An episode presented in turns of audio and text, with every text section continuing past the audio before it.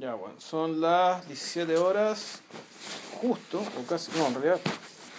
No te vas hasta adelante esta weá, da lo mismo. Sí. Anda por ahí como las 17 horas del día domingo 16 de julio del año 2017. Este es el podcast 300 de, de Seguir Cinema. Las películas que no nos avergüenzan. Y tal como prometimos la semana pasada, lo prometimos, ¿no? Sí. Sí, sí, ah, chucha, ya, entonces sí. eh, hoy día hablamos de Zodiac de David Fincher. Lo meditamos harto rato, weón. Eh, claro, como el chiste del cura. El, lo cuento. El, eh, puta, esta película que ya cumplió 10 años. pues Este año cumplía 10 años, Sí. cuando recuerdo. Y que. ta, yo la vi hace poco, yo la vi hace 10 años, eh, cuando la vi en el cine, qué sé yo, y ahora volví a verla. Y debo decir que la película está fresquita como una lechuga. Eh, pero bueno, ya, eh, igual encontré ciertas, ciertas objeciones eh, y, y, y cierto. Hay, como, hay, no hay uno que es derechamente un paso en falso, creo yo, más que un paso en falso, hay una. Hay, hay algo que la película no puede esconder que es su naturaleza completamente masculina. Es decir, es una, una película tal y una historia tal en que las mujeres o son víctimas o son estorbos. Nada más, no, no, no hay espacio para más. Y, y eso, claro, puede haber pasado a piola, digamos, y ser aceptable en 2017, En esa época, sí. pero yo creo que ahora ya no podría ser una película así. No, O sea, cre- creo yo, digamos, un- un- un- que, que relegue, eh, que, que relegue a, a, a las mujeres, digamos, a, a papeles, a papeles tan ingratos, tan tan molestos, digamos, tan, y, y, y, por último también, y ser víctimas además. tan crueles, weón. Claro, El. A ver. Lo que pasa con Zodiac es el clásico ejemplo. El clásico ejemplo de. ¿Cómo se llama? Del. Del producto que se convierte en algo inescapable post facto. Los defensores de Zodiac en su momento no fueron muchos. Y debo decirlo con todas las letras porque de hecho estuvimos en ese equipo y no y no, no, no, no nos llovieron muchas felicitaciones en esa época, porque en el fondo eh, la, pel- la película competía con no me acuerdo qué weá ya, weón. En, en, compet- 2000 en 2007. competía que participa el Oscar, decís tú. No, en distintas cosas. Lo que pasa es que... ¿El ver, 2007 no es el año Batman o es el 2008? no, el 2008. Eh, El 2008, sí. El, el tema con, el tema con el tema con Zodiac es que eh, aparece una vez que el primer impulso de eh, la nueva generación de Hollywood, la del cambio de siglo, estaba empezando a estaba empezando a flaquear. ¿Cachai? Y los jóvenes estaban o desbandados o no creando cosas o, o entreverados en otros proyectos y, y en ese instante eh, en- eh, eh, fue, mira dos- 2007 es el año es el año de es más raro todavía porque porque es el año por ejemplo donde se estrena Michael Clayton es el año donde se estrena eh, Into the Wild y también se estrena ahí eh, There Will Be Blood ya. son las películas de esa era, ahora me acordé. ¿Cachai? Y eh, hay el momento donde Paul Thomas Anderson o sea, se entusiasma y de verdad crea una obra maestra. ¿Cachai? Y, y donde, donde la estrella de Clooney comienza, comienza a agrandarse, ayudada por los hermanos Gilroy. Eh,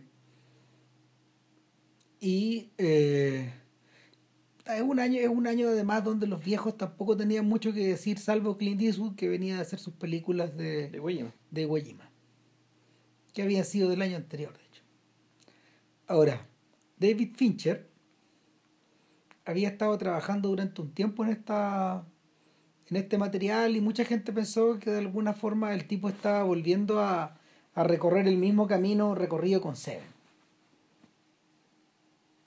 Prácticamente 12 años antes.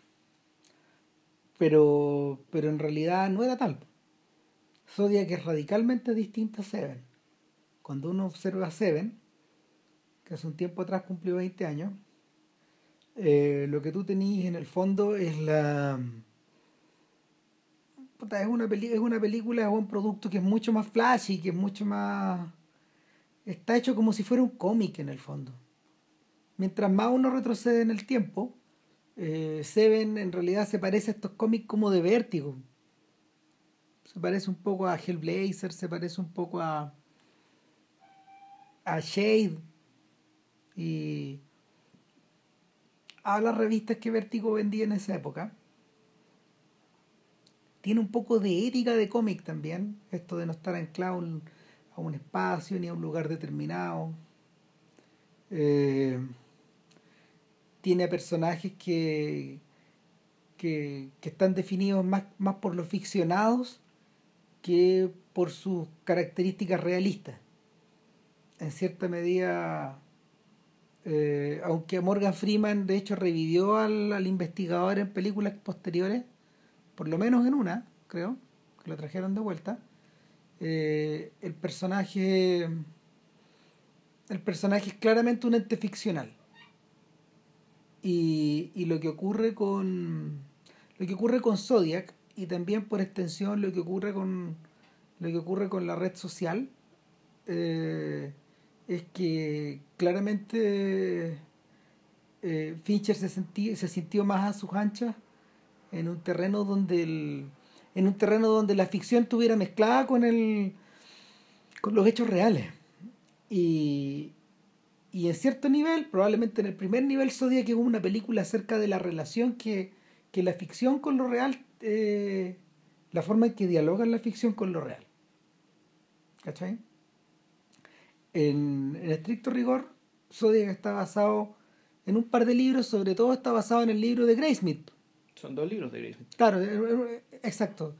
Y, y el, hay uno que fue bestseller, de hecho. Ya que es el, es el que es el que figura al final. Claro, pero ahí la pregunta es si los libros de Graysmith tienen esta misma forma que tiene Zodiac, es decir, que en realidad Zodiac es el making of del libro de Graysmith.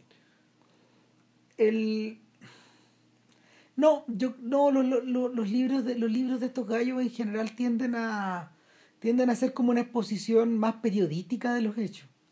Eh, deslizan deslizan teoría y, y las pruebas no la o las, eh, o las refutan, ¿cachai? Y continúan adelante.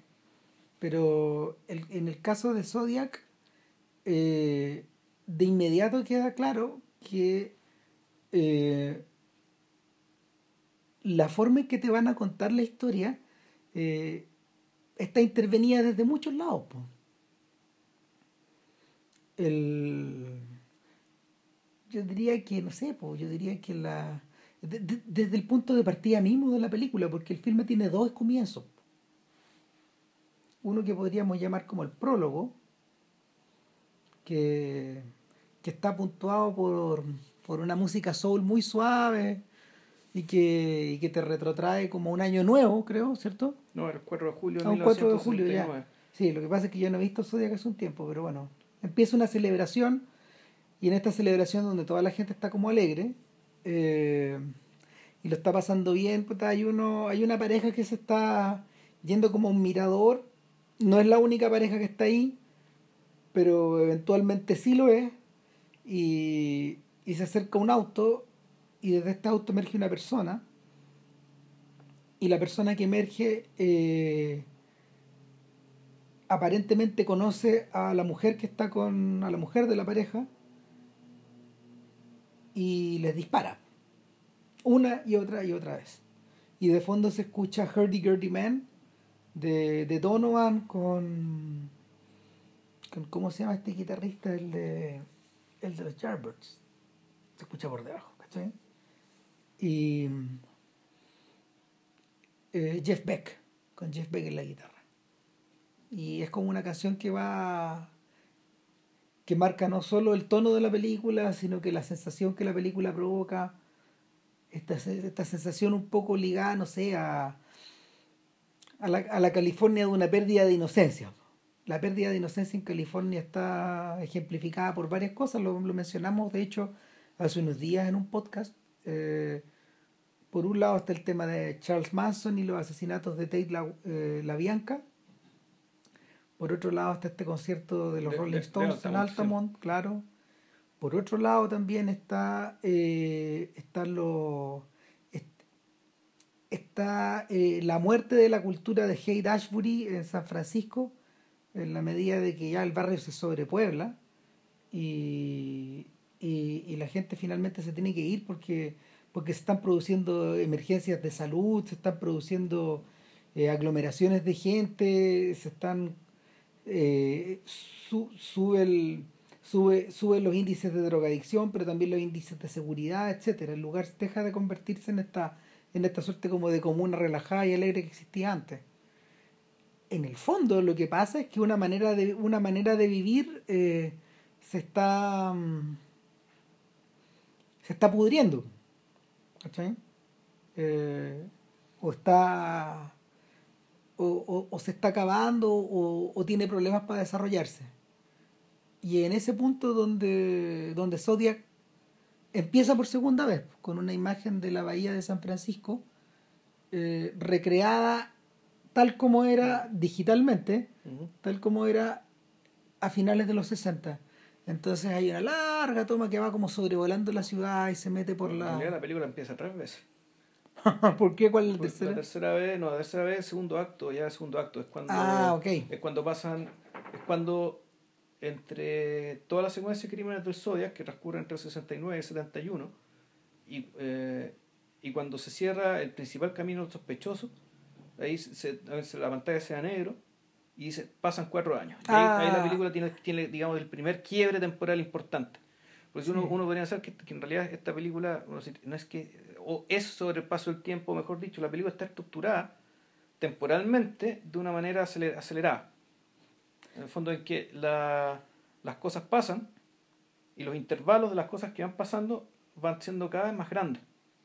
Es decir, hay una cierta, cierta sensación de, eh, de intensidad y esa intensidad, y esa intensidad tiene otras consecuencias que vamos a viendo a lo largo de la película.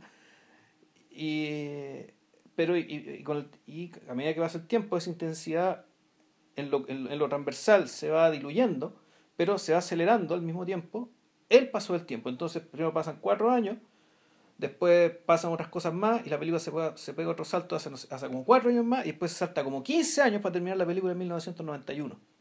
Es decir, 22 años después de que empezó. Y, y, esto marcado digamos, con este pulso, digamos, con este, con este pulso de aceleración por un lado, pero también de eh, fondo de, de, de, adelgazamiento de, de, los hechos como una pirámide, digamos, que termina confluyendo hacia un, fin, hacia un final ya en un pasado, en un futuro en un, en un futuro muy remoto, digamos, que, que, para nosotros ahora es un pasado muy remoto. ¿Sabía que se parece? Se parece al acto de tirar una piedra al medio del agua. ¿Mm? Y las ondas que se generan, las ondas excéntricas que se van generando, eh, se van espaciando. Claro y se van espaciando y aparecen más ondas al centro, pero a su vez esas ya no van tan rápido como las que están hacia afuera. no, no, eh, son ondas más cortas, las ondas que van hacia afuera son más grandes. No, claro. las que van hacia afuera continúan y continúan y continúan como una suerte de eco lejano del acto inicial. Y, y en eso, en eso, Zodiac es particularmente perspicaz y agrega algo eh, y yo, creo, yo creo que eso es lo principal, mi, principal atracción a la película. Agrega algo que no es con natural al cine. Eso no es con natural al cine. ¿Cachai? ¿Por qué? Porque cuando en, la cinematografía tradicional, cuando estás lidiando, por ejemplo, con una, con una estructura de tiempo, eh, esta puede ser acotada, por ejemplo, a eh, la, duración, la duración del filme está acotada a la duración de los hechos eh, que vemos en, cámara, como en la soga. Un minuto en la cámara es un minuto en la película. Y esto puede irse, se, se, puede ir estirando o se puede ir apretando en algunas ocasiones. Ah, la unidad aristotélica que llaman, que ojalá fuera todo, todo ocurrir al menos en un día. Claro. De teatro. Entonces, claro. si película hace poco vimos una, una jornada particular de la escuela que transcurre exactamente en un día. En un día, por ejemplo. Eh, hay otras ocasiones en que, sobre todo en estos formatos épicos donde transcurren años, mm. pero estos años están expresados a su vez en pequeñas unidades aristotélicas. ¿Cachai? En pequeñas, en pequeñas, en, pequeñas unidades de escena. Es, decir, para poder contar una historia de 12 años, no vamos contando los 12, sino que escogemos distintos momentos. Claro, obvio. ¿Cachai? Escogimos de distintos momentos a los que nos vamos dedicando. Claro, claro, hay que decir que la, las películas, los ejemplos más virtuosos, lo que logran eh, eh, efectivamente eh, es, es, la, es la sensación de que uno realmente ha estado 12 años, 20 años, 30, 40 años ahí.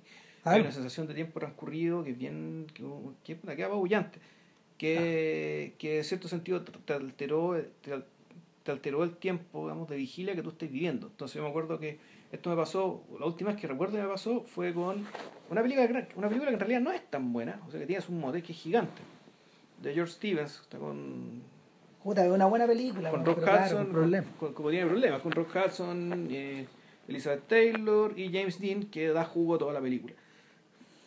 Eh, pero claro, es una película que es una historia tan, es una historia tan, una película muy larga, dura 3 horas 40. Pero claro, él también es la historia de una, familia, de una pareja, y, una fami- y, que a esta familia le pasan un montón de cosas, tiene un montón de vaivenes, conflictos, y el, el país cambia, va cambiando con ellos. Entonces, Claro. hay una hay una sensación de tiempo transcurrido que, que definitivamente está bien logrado. bien- Entonces aquí hay una película que, claro, sí, es un relato tradicional, eh, un relato tradicional que, como dice, como dice Ram, escoge ciertos periodos escogidos, digamos, de estos como son como 40 años que abarca. Eh, y pero que sin embargo te, te altera el tiempo. Tú como espectador sentías el tiempo alterado. Otro ejemplo también muy virtuoso, muy, muy virtuoso, es el del coronel Blimp, Puta, de claro. Michael Powell. Probablemente sea el mejor de todos.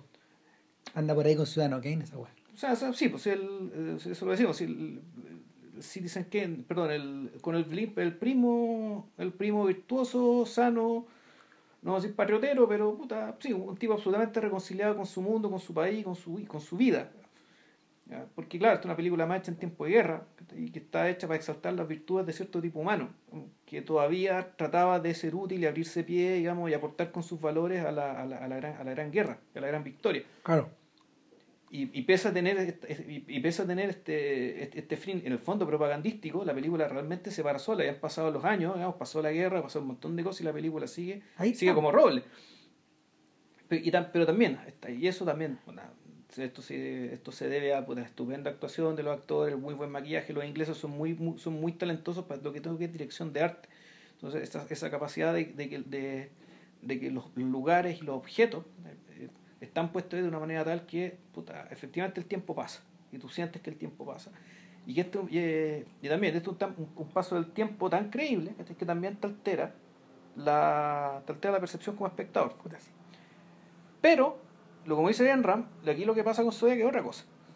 Esta Sí. cuestión, esto, esto, esto- aquí lo que se aspira, aquí se aspira se, a- se aspira a mostrar otra cosa.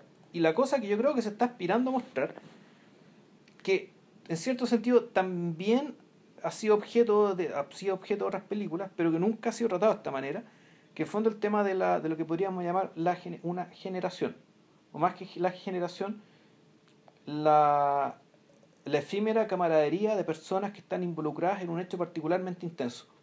Entonces, ese hecho particularmente intenso puede ser un movimiento cultural, una banda de rock, pero en este caso, puta, es, una, una, es una suerte de crimen, eso, perdón, es una serie de crímenes. Y en torno a esta serie de crímenes, y, esto es lo, y por eso es que además la película termina siendo tan masculina, es que termina confluyendo un grupo de personajes que de una u otra manera, en sus respectivos lugares, terminan armando una especie de cofradía, una especie de movimiento, una especie de hermandad, una especie de banda, lo que sea, lo, lo, lo, lo que sea, como le queramos llamar. Y uno podría entender que esta película básicamente lo que te cuenta es el desmembramiento de esta cofradía, la disolución de estas personas que en algún momento estuvieron unidas y que la película se encarga, y yo creo, y esa es mi teoría de por qué, por qué esta película es así y se trata de esto, es porque en realidad la despedida de cada uno de los personajes de esta cofradía es tratada. Sí. O sea, la película te- se, se toma la molestia de mostrarte cuando cada uno de estos personajes decide irse, decide bajarse. ¿Saben qué? Hasta aquí llego, me voy. Aquí hay vías fuera de esto. Sí, bueno, en paralelo, en paralelo, o sea, ya tenemos dos cosas. Uno es la, uno es esta, uno es este transcurso del tiempo, transcurso del tiempo eh, alterado, acelerado, pero, Claro. pero en función de, esto, de esta segunda línea, hay una tercera línea. ¿Ya? Hay una tercera línea acá y es, es la forma en que eh, las personas van marcando, van marcando estos cambios y la película misma con el retrato de sus respectivas obsesiones. La obsesión, de hecho, la obsesión por, eh, en- por reunir, reunir las pistas por eh, rodear a los sospechosos, por ir inventando motivos, lugares, espacios, oportunidades, etcétera, por ir uniendo un crimen con otro, por ir trasladándose por distintos por lugares, por distintos lugares de la costa oeste en busca de estos espacios. Eh, la, la, dificultad por acceder a los documentos, la dificultad por acceder a los, a, a los supuestos a, la, a los supuestos involucrados, a la gente que conocieron a los sujetos. Eh, esta sensación de mm, esta sensación como de de a ver cómo explicarlo bien eh, en la medida de que en la medida de que el personaje de Graysmith por ejemplo o en la medida de que el personaje de Rufalo van descubriendo cosas o se van encontrando con cosas al detective Toshi o Toki Toski eh, en la medida de que ellos van, van, encontrándose con cosas, es visible en ellos mismos esta sensación como de adrenalina que se les produce por porque parte de esa obsesión sí pues ha sido va siendo o justificada o, o de alguna manera eh, no sé alimentada por un nuevo por, por nuevos descubrimientos por nuevas pistas etcétera. Esta, esta idea de que de que la de que este e, es la idea del desentrañar el misterio. Es algo que por lo general eh, los americanos han asociado por ejemplo a, a magnicidios o a crímenes sin resolver o a incógnitas muy grandes ¿cachai? está esta, está esta permanente y esto es un tema de, es, es una manía de posguerra. Es la manía de posguerra de desentrañar misterios sin resolver. Es la del proyecto Libro Azul eh, respecto de los ovnis o es la de o es la que tienen por ejemplo los tipos que eh, han estudiado el caso de JFK y el asesinato ¿cachai? o los que se han concentrado en la muerte misteriosa de Jim Morrison. Llámale como queráis en el fondo pero es la es el hábito de desentrañar o de extraer más verdad de la que aún podemos obtener sobre la base de ciertos hechos esenciales. O sea, claro, el, supuesto es que mira en esos casos efectivamente hay un tema hay un tema de que eh, el, supuesto final es que el mundo es un mejor lugar si tú sabes la verdad de las cosas Exacto. es decir si, si tú no es, no logras desentrañar qué fue lo que pasó algo está fuera de equilibrio y no solo eso sino que la, la creo que la sensación que está detrás es que el mundo es un lugar menos seguro si tú no logras si si terminas eh, si, si tú eres incapaz de saber la causa de las cosas, por qué ocurrieron ciertas cosas o qué fue lo que ocurrió, eso a futuro deja una grieta digamos, que hace que el mundo sea, sea un lugar inseguro, que esa grieta puedan salir monstruos. Entonces, el, el fondo, claro, es una especie de deber, de deber con el mundo, de encontrar la verdad. Claro. Incluso todos estos hechos. Pero aquí hay otra cosa más. Y creo yo que ya tiene que ver, y, y, y, también es una línea de la película que también respeto harto, que es el hecho de que todo esto partió básicamente con un acertijo que es un acertijo que fue planteado por el criminal. Es decir, todo esto parte como un juego. Esa es la cuarta, es que es, y esta es la cuarta, es la cuarta línea donde la película se desarrolla, ¿cachai? O sea, entonces, claro, el, el, tema del juego viene con todas estas obsesiones que dice Ramp, que efectivamente, pero esta es una obsesión, una, una, una, obsesión particular, particularmente el personaje Grace, que es el verdadero centro de la película.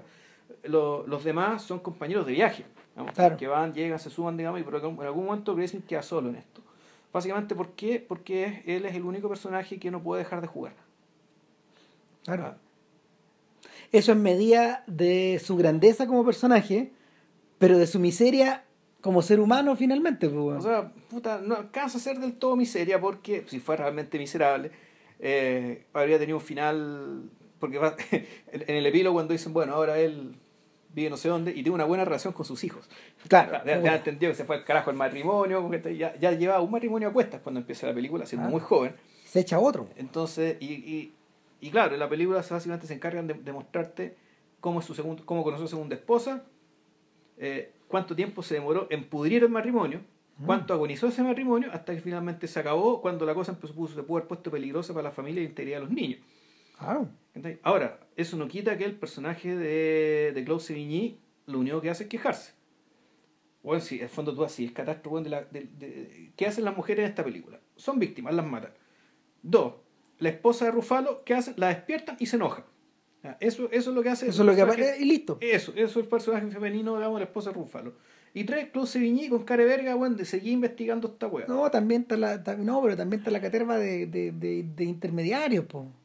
Secretaria, Ah. gente en los locales. Sí, ¿Cachai? Pero ninguno, ninguno, ninguno ofrece la posibilidad como de solaz. o sea, no. No, pues. Sí. Eh, bueno, está, está este el aspecto del juego. Y yo iría a una quinta cosa. Yo iría a una quinta cosa y es la que tiene que ver, es la que tiene que Lo que probablemente... pasa es que el tema del juego te abre una, una, una, te abre una, una segunda, una subrama, ¿cachai? Que, que no fue explorada, o mejor dicho, fue, yo creo, derechamente omitida por la por el guion y por la, por la y la filmación misma, que es que dado que todo esto partió como un juego, dado que Graysmith en el fondo está jugando, está resolviendo acertijos, y eso naturalmente que choca de frente con las obligaciones de la vida.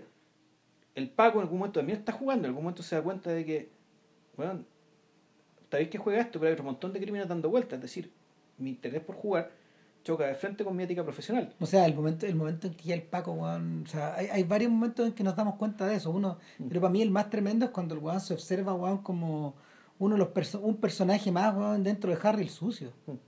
Entonces dice, conche tu madre, weón. Scorpios.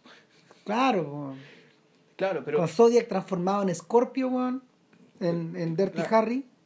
Pero el tema del juego, a lo que te abre es que, claro, juega Graysmith, juega el Paco, los las otras personas también tratan de jugar hasta que, hasta que la vida, hasta que básicamente el juego es incompatible con la vida. Pero hay otro sujeto que está jugando eh, y con el cual uno podría pensar que se que correspondería haber hecho algún tipo de eh, ¿cómo se llama esto? de identificación y que es el mismo Zodiac Zodiac también está jugando entonces el y de hecho todo este juego de Zodiac en fondo es para que lo descubran y ahí hay un tema de que, ¿qué, qué tipo de personaje es este y sin embargo cuando Graysmith dice yo quiero, quiero encontrar a Zodiac mirarle la cara y, y decir, saber, sa- sa- y, y, y, y mirarle y con los ojos decirle, yo sé, yo sé que eres tú, sé quién eres tú. Lo interesante es que eso cuando ocurre, ya la película tiene 10 años, así que asumimos que todos la vieron, eh, él efectivamente hace eso, pero en ningún momento él se da cuenta ¿cachai? que en el fondo nosotros nos parecemos. Nosotros, los- no solo los, nosotros dos, los dos estamos jugando, sino que en el caso de los dos, nuestro juego consiste básicamente en obtener gratificación que en realidad no compensa el valor de lo que sacrificamos. El, tanto Graysmith y ahí y, y- Graysmith es un personaje que eh, puta, no sé, voy a decir que esté igual de loco que, que el Zodiac, digamos, pero un personaje que efectivamente por su juego es capaz de sacrificar cualquier cosa, así como Zodiac por su gratificación es capaz de sacrificar vidas humanas. Y Graysmith, sin embargo, está tan enajenado que él no se da cuenta de, eh, de que él en cierto sentido está tan dañado, o, está, está dañado como el otro personaje, no tanto como el otro, eh, sino que en realidad para él la cosa termina en el juego, una vez que termina el juego. Y una vez que termina el juego, es decir, cuando lo encuentra, lo mira, desaparece. Y la película ya... No puede seguir, No puede seguir, no, tiene, termina con el epílogo, digamos, el Sí. epílogo en, en Toronto, en, en Sí. Ontario, donde Vemos a la primera víctima. donde vemos la primera víctima, la primera víctima... 22 años después. Exactamente, y nos dice, eh, no, esto es nueve, eh, nueve años después, porque Graysmith... No, 22 años después del, de- del, del prólogo. Claro, de 22 años después del crimen, de- del ataque. Porque el, el- el- cuando Graysmith se encuentra con este sujeto es en 1983, 14 años después del primer asesinato reportado. Entonces, claro, Graysmith termina el juego y Graysmith desaparece porque básicamente Graysmith siempre estuvo jugando. O sea, un juego terrible, costoso, larguísimo, lleno de sacrificios. Pero, fondo, lo que lo movía era, ya, aquí me, me, me abrieron este acertijo. A partir de un juego, digamos, ok, juguemos. Y jugó, y a su manera ganó. Incluso le quedó energía para escribir un libro Más de sobre, uno. sobre el cual se digamos, esta película. Y claro, ya el epílogo ya viene por el tema también de que, efectivamente, para decirle al espectador, sí, es él, pero resulta que después en, en, las palabras que vienen después te dicen sí, pero el ADN no, no, no, no, no coincide. coincide. Chuta, no es él. Y sin embargo, pero cuando este Juan se murió, las llamadas a Grace dejaron de ocurrir. O sea, es, él. bueno, el, eso nos lleva directo a una quinta esfera. Ya. ¿Cachai? Que es la esfera postmoderna, podríamos llamarla. ¿Por qué? Porque Zodiac no es un filme cualquiera. Zodiac es el primer filme eh, estrenado en gran escala y exhibido, eh, eh, el primer filme que se filmó en formato digital y que se estrenó en una escala comercial más o menos grande. Zodiac fue concebido para ser exhibido de forma digital. No se consiguió en esa época. De hecho, cuando nosotros vimos Zodiac, eh, a principios de 2008, de hecho, o a final, claro, fue a principios de 2008, eh, cuando la vimos en el verano de 2008 creo que fue esto, nosotros vimos puras copias en 35, en 35 milímetros. Zodiac recién pudimos verla digital cuando salió en Blu-ray y en, DVD, recién ahí. En Estados Unidos, de hecho, la distribución no fue todo lo buena que, que Fincher habría querido en digital, porque en esa época se estaba produciendo la primera oleada del recambio.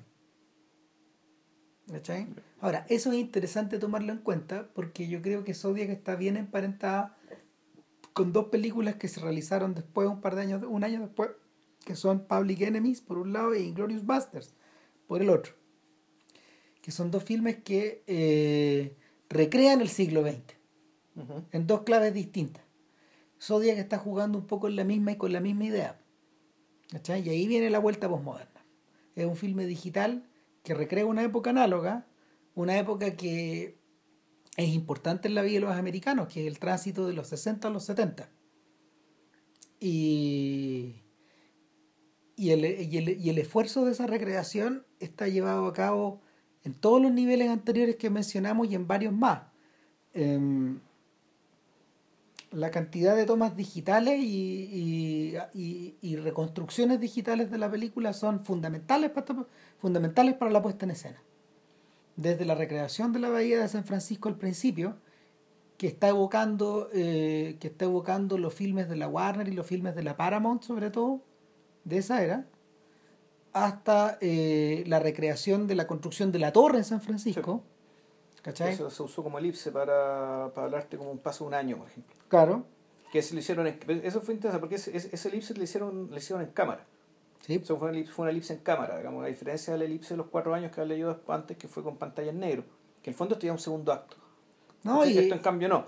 Y hay otra elipse más, que, que resulta que esa elipse, de, esa elipse que se va a negro, en, en el Director's Cut, está dominada por, es una elipse de audio, donde hay una radio que va cambiando, que va cambiando de estación, que va cambiando. Y van, van pasando los, van pasando, va pasando el tiempo y van pasando los éxitos. Ya. ¿Cachai? Dura como un minuto en negro. Eh, Fincher luchó todo lo que pudo para mantenerla en el cine, pero lo chutearon. Lo chutearon, sí. O sea, yo vi la versión en Netflix ahora y no está. No está, no está, sí, son como... Eh, el Director's Cut contiene como 5 o 6 minutos más nomás. Ya. Que eran los que finalmente este man tuvo que sacar o por duración o porque... Ya la película ya estaba pasada, si la película es como desde 2 horas 40 horas 30 y algo. Claro, no, dura 2 horas 42 por ahí. O sea, claro, si le sumas esos cinco minutos no pasa nada, porque entonces igual ya con eso ya, ya, ya es una pasada menos en los cines. Claro. Ahora. ¿Para qué mierda la cortaron entonces? No, la, la cortaron, ya, ya, vamos a llegar a eso, digamos. Ya la cortaron, la cortaron porque en el fondo, en el fondo este weón también se pasó de revoluciones en la obsesión. Eh, bueno, y el. Y, en, y aparte de todas estas referencias, aparte de todas estas referencias, aparte de este tour de force extraordinario, en esta toma cenital de donde se va siguiendo el taxi, que también está recreado digitalmente. Mm. Hoy día eso se podría hacer con gran facilidad con la tecnología de los drones. Con los drones, sí, pues con un dron más o menos bien estable se puede hacer. O sea, se ha visto, se ha visto en muchas otras oportunidades en, en, estos años, pero, pero en ese momento ya era una cosa impresionante. O también eh, compitiendo a mí el mismo nivel con Michael Mann en la, en la representación de la noche. Eh, tanto, tanto Miami Vice de hecho donde la imagen es más cruda porque Mann utiliza cámaras Sony, Sí. como en Collateral, pero- como en Zodiac, uno observa los primeros ejemplos de, de las noches amarillas de la cinematografía del siglo XXI. Eh, que, donde, donde estos tipos buscan deliberadamente recrear el efecto que tienen las luces de sodio y en estos últimos días los LED que están en las, en las calles. Del alumbrado público. Claro, los LEDs del alumbrado público. Entonces, hay una búsqueda también de la textura ahí. Pero, pero, por, por otro lado, hay una constante referencia a estructuras narrativas o a filmes precisamente del cambio de la época. Uno de ellos es Bullet, porque es evidente que si vais a hablar de San Francisco, tenéis que hablar de Bullet. La, la película de Peter Yates marcó a fuego la manera en que tú representáis San Francisco en, en la historia del cine. Yo nunca he visto Bullet. Es una gran película, es con, con Steve McQueen. Es tanto así que en, en Dirty Harry 5 se ríen de eso Ya. y aparece un autito de juguete que es el autito negro que es una autobomba. Ya. Y es el auto de Bullet. Bueno, pero Harry el Sucio transcurre a San Francisco, ¿no? Sí, Sí. sí, claro. Pero no todas. Ya. ¿Cachai? O sea, la- di- Pero la primera que es la que están... Ahora es raro porque supuestamente habían pasado cuatro años. Bueno, y, que- y eso otro te voy a decir, pues la, la otra referencia es Dirty Harry. Ya. Y la otra referencia ya no es, ya no es San Francisco, pero tiene que ver con la tiene que ver con la plasticidad de la personalidad del posible del posible asesino de Zodiac, porque es en Cruising. Ya. Eh, en Cruising, el, este asesino de la comunidad gay en Nueva York, a mediados de los 70, en realidad a fines de los 60, también, eh, eh, William Friedkin, en una, en, en una, mm, ¿cómo se llama? Eh, en una muestra de su diabólica voluntad, le dio a cada, a ca- cada uno de los crímenes del cruising está cometido por un actor distinto que está disfrazado igual. Ya. ¿Cachai? Entonces no, no podís no, no podís convencerte de, que, de, de quién es o de qué es finalmente. Y a, eso apunta también el, el recuerdo de Zodiac. Zodiac además, de hecho, utiliza como compositor a, a David Raksin, que es un compositor de esa época. Entiendo que Raksin es el tipo que trabajaba con Alan Pácula en la trilogía de la oscuridad, con el cual Zodiac también tiene relación. Pues. O sea, claro, el fondo es, que, es que, bueno, es que ese espacio de, las, de, de las redacciones de los, de los periódicos es un espacio tan característico. Pero claro, la, todo el hombre del presidente lo habitó y lo pobló de una manera tal que toda película que hable de ese tipo de espacio te va a acordar, de, te, te- te va a acordar de inmediatamente de todo el hombre Claro. del presidente. Entonces, e- este man lo que, lo, lo, lo que estaba, la- las necesidades, las necesidades iconográficas, y, perdón, iconográficas a las que está atendiendo en todo momento Fincher, revierten a esa, hacia esa época. po. Mm, Sí. Revierten a la época de. Ya en, en, en Zo- Zodiac era eh, muy manifiesto esta voluntad de mostrarlo fumando en espacios cerrados. Sí. eh, y esto es casi previo a Mad Men. Y, y, y, y es un, y esta voluntad al mismo tiempo de, de mostrar a estos sujetos en medio, en medio de un entorno analógico, con teléfonos con, con cables, con, con máquinas de escribir, con redacciones weón, donde en el fondo la foto mecánica cumplía el lugar de, de la edición digital en- hoy en día, etcétera. Bueno, y volvemos al tema de lo masculino y lo femenino, donde también era un espacio donde efectivamente le- en esos espacios, aparentemente las Cam- mujeres no había espacio para las mujeres. ¿no? campeaban los hombres nomás. Sí.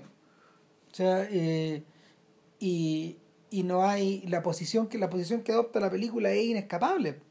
Ahora, combinando todas estas cosas, lo que obtení es un animal, eh, es un animal, ¿cómo se llama? Eh, en extremo particular. Tan particular que cuando, cuando la película fue... em, cuando la película fue estrenada, la Paramount no tuvo idea de qué hacer con ella. No pudieron hacer una campaña de Oscar, no, No. no encontraron una forma. Cuando tú revisabas las fotos, por ejemplo, que los tipos tenían de la, la- la- la- las fotos que, que habían para promocionar la película, así cosas tan simples como esas, lo único que tenían era gente conversando. No, no podía poner fotos atractivas, porque no hasta que hasta que lo hasta que los fans empezaron a robar eh, fotos de la película misma fotogramas la representación de Zodiac en los medios de prensa siempre fue pobre. Po.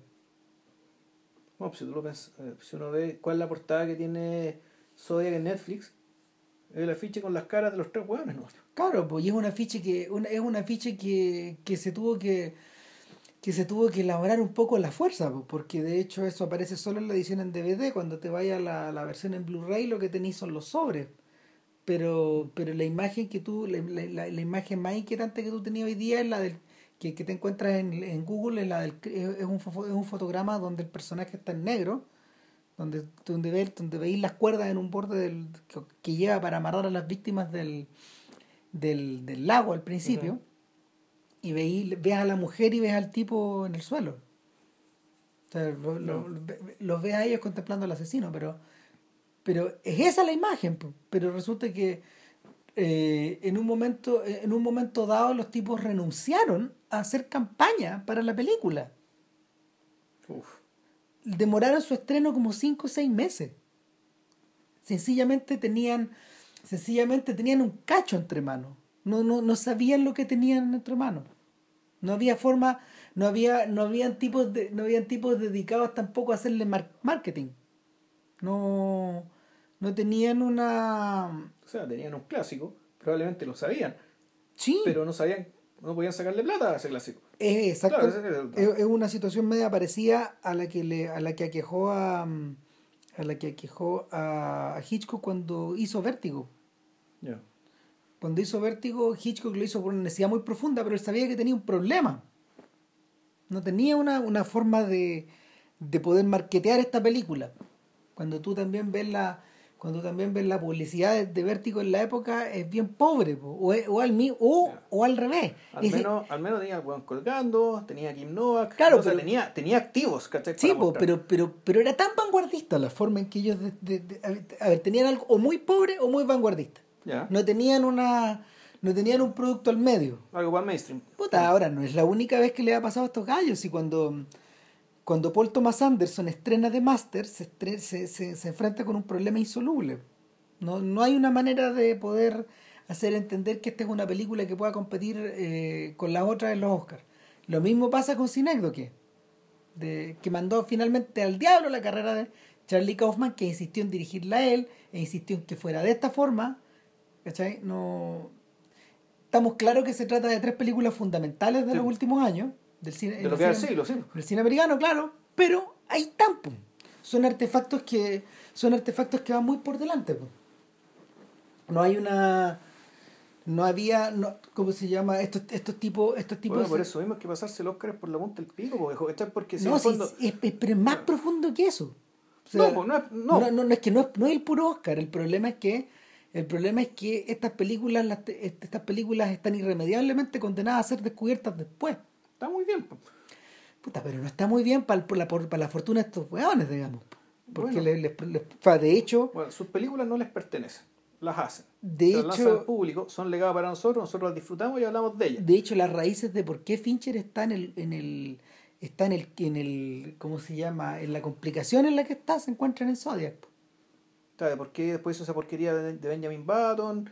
De- y no, y después de, de por qué en el fondo ha seguido, ha seguido, adap- ha continuado su carrera adaptando bestsellers también. ¿Cachai? La de la chica del, El dragón tatuado. de la chica del dragón tatuado, por ejemplo, o Gone Girl son efectos de esto, de tratar de encontrar, de tratar de encontrar un punto medio donde me vean, pero al mismo tiempo yo puedo hacer lo que quiero y no y no, no, no ha funcado la fórmula. El, O sea, comercialmente no ha funcado. Pero, eh, mira, Benjamin Button es una porquería. es una mala película, se Una le fue de las manos. Pero Gone Girl es buena. No, sí es una buena Es película. muy buena. Y la del dragón tatuado también es una muy buena película. Sí. Diría casi igual de buena que la primera de las suecas. Porque el de las suecas yo vi, la, yo vi las tres. Y la primera es brillante. Está muy por arriba de las otras dos, de las que vienen después. Pero muy, muy, muy por arriba. Y, y eso y, bueno, y por eso tampoco me extraña tanto digamos, que al final que hayan hecho el remake solamente de esa película y no de, las otras- de, lo- de las otras dos. Bueno, el, el- en, en- en el caso del dragón tatuado, lo que le ocurrió a Fincher es que sencillamente la gente estaba en otra ya. No, no pasó nada. Y es una buena película. po. son buenas películas. Yo creo que, yo creo que yo creo que el, el problema que lo queja este sujeto es que su capacidad, su capacidad para su capacidad como para realizar abstracciones o a partir de esta, a partir, ¿cómo se llama?, de estas historias criminales es muy buena, pero pero pero simplemente el, simplemente la industria no tiene un lugar para él. Él no, él no tiene en estos momentos la no tiene en estos momentos el, el, esta especie como de esta, esta especie de crédito ilimitado que le dan a, que le dan a un público que todavía le dan a, a un Clint Eastwood para poder hacer las cosas que quieran. ¿cachai? Eh, y, y la carrera de este Juan ha sufrido por ello. O sea de hecho se le han caído ahora más proyectos que los que ha podido parar. Chuta. Ah, porque a ver, va, a ver hagamos la cronología. Este sujeto partió con haciendo video haciendo video haciendo videoclip y que eran cada uno más interesante y, y más atractivo que el anterior. ¿Cachai? Los más famosos de los más famosos de Fincher son Vogue de Madonna yeah. y eh, Fame 90 de George Michael, este que se hace con los supermodelos. Eh, no, no, ese, ese es Freedom. Ese, perdón, Freedom, eso. Freedom ah, 90. Freedom de Fincher. Ya. Sí. Y, y el, hizo, hizo varios más, digamos, pero bueno, y también trabajó mucho en publicidad y eso lo lleva a conseguirse la pega de hacer Alien 3. Ya, esa es la primera película. Claro, y que es una película, que es una película muy particular. Es una muy buena película. Sí, a nosotros nos gusta. No- los gringos no son fan de, de, de Alien 3. Ahora, debo decir que yo nunca he visto la versión del director. La que él, la que él alteró años después cuando, cuando tuvo la oportunidad de relanzarla. No, a mí siendo que me gusta Alien 1, ¿cachai? pero me gusta más, me gusta más la de Fincher, fíjate. Sí, a mí la que más me gusta, junto con la 4 incluso. A mí me gusta la 4. Creo, La que de no la he Janet. visto, creo que no la he visto la 4. No, no es nada de mala. Eh, Después hizo Seven. después hizo Seven, ¿cachai? Y donde el tipo demostró que en términos de puesta en escena y en términos de dirección de arte y de, y de, de balance como entre efectos, o sea, de, de- de balance entre narración y efectismo, dominaba súper Sí, bien. todo está bien. Dominaba súper bien lo que él quería. Y lo que era, si la película no era más que eso. No, exacto. No es más que eso, es una tremenda historia, una historia muy Es interesante. una tremenda historia que en fondo que una, también es un acertijo. Exacto. Que es un acertijo, como también es un acertijo de Game. Sí. Que es una muy buena película también. También es pero, muy buena. Pero dentro de lo pequeño, digamos, dentro del género y dentro del jueguito. Bueno, del jueguito. eh, ¿eh? ojo, ojo ahí eh, el- eh, con, con el detalle de, lo- de- de- de lo de pequeño. Eh, a lo mejor para uno, por ejemplo, películas como Seven son importantes en retrospectiva para la gente, ¿cachai? Pero, pero eso no quita que sean producciones muy chicas. Con Fincher pasa lo mismo que pasa con Scorsese en los 70 y en parte los 80. Las producciones son importantes, pero son muy baratas, muy pequeñas. Eh, y, es, y es por eso que No, la y, y industria... además, ya- ya- no, y en el caso de Fincher, además, el- el- la significación y el valor de esto también está encapsulado. Circunscrito. Encapsulado, digamos, Claro. a su juego. Claro. Entonces, el- entonces no, no, ¿cómo se llama? No hay, no hay una gran dificultad para que esas películas, por ejemplo, o recuperen los costos o consigan la notoriedad de vida, etcétera. ¿Cachai? No, aparte, como son películas que tienen, son- ti- tienen atractivo, por lo tanto, efectivamente, la producción involucra estrellas, ¿cachai? Como te fijas, las estrellas en la pega, Claro. Esa es su parte. Eh, bueno, después viene el Club de la Pelea, ¿no? Sí. sí. Y ese es, eso, un, eso- es un clásico, claro, es un clásico de la década. ese es un animal distinto. Sí. ¿Cachai? Porque, porque en el Pero que también está, o sea, volvemos, volvemos, también está circunscrito a cierto jueguito, a cierta cosita, ¿cachai?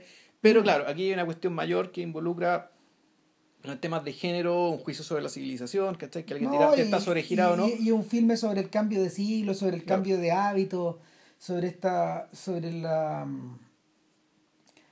sobre la obsesión con la Mm. persona, so- sobre la obsesión con la cultura de la personalidad, eh, y además con la idea de que tú puedes, eh, que tú puedes, dentro de una, den- dentro de una gran sociedad, tú puedes eh, ir colocando pequeñas bombas que hagan Mm. explotar determinados espacios de esa sociedad para ir minando la confianza generalizada de la gente. ¿Cachai? Eh, es como una estrategia de marketing al revés. Es un poco eso. Sí. ¿Cachai? Y, ta- y también todo muy masculino. Volvemos, también es otra, const- Sumamente. es, esa es otra constante.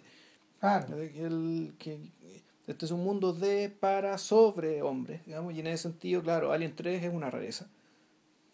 Panic Room es otra rareza. Sí, claro, y no, y Panic Room no está logrado. Es una película de mierda también. Yo esa la fui al cine y salí dando la perra rabia, weá.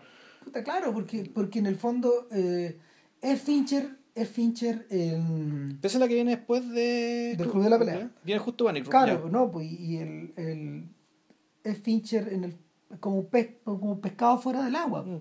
Porque de hecho Panic Room es una producción más grande. Claro. Como tal. Y tenéis una estrella que es una película hecha a la medida de una estrella. Exacto. Y a la medida de una situación que está muy circunscrita a, a, una, casa. A una casa, a un, asedio y a un espacio. Claro. Y a una ciudad. Y además esta fue la película que se hizo eh, un poco pensando todavía en, la, en, el atentado a las torres. Sí. Tenía hay un, un, subtexto ahí que está ahí medio eh, mm. pegado con moco en realidad. Sí, pues es, es, es, bastante pobre. Yo creo que yo creo que en el fondo el sujeto lo que hizo aquí fue eh, comprometerse con un material que era más relevante. Claro. ¿Cachai? Pero que no que no fructificaba después, pues. No. ¿Cachai? No. Y después de eso es Zodiac. Exactamente. O sea, Zodiac en realidad vendría a ser una especie de una recuperación de este cagazo, ¿cachai? De este cagazo, un, cagazo artístico. No sé si comercialmente cómo le fue. No le fue mal, pues. en el fondo es una película que está diseñada para que funcione de esa manera. Para ser consumida nomás. Claro. Entonces después de eso viene, viene Zodiac. ¿Cachai? Y claro, puta, en Zodiac uno podría pensar, puta, habiendo hecho el recorrido, digamos, por la carrera de este weón, eh, puta, efectivamente el tipo se encontró con lo que le interesa, o sea, y con más. Y con más aún. Y con más. Sí, sí, el, eh, es, inescapable el hecho de que hasta cierto punto la obsesión de Graysmith, la obsesión de Graysmith por ir descubriendo a este asesino parte por parte, por ir pelando esa cebolla, eh, hace eco con la obsesión de un Fincher, sobre todo porque en esa época ya se empieza a saber que este, este sujeto no solo intenta em, controlar su puesta en escena al 100%, sino que también las interpretaciones de sus actores. O sea, el, actor que trabaja con Fincher tiene que estar acostumbrado a tener más de 30 tomas de una misma cosa, hasta 100. Entonces, es, un juego también de es un juego también como de no sé, de un gallito, ¿cachai? Y, y, tenéis que y tenéis que recorrer la distancia y la gente que la gente que es incapaz de recorrerla no le ha ido bien con él, o ha pasado mal, ¿cachai? Hay gente que se ha ido. Sí, no, y. Puta, también tiene fama como de buen difícil, complicado, que varios actores han terminado muy peleados con él. Claro. es lo que pasaba con Kubrick también. Ahora, si uno lo piensa, ¿cuánta gente se ha repetido con Fincher?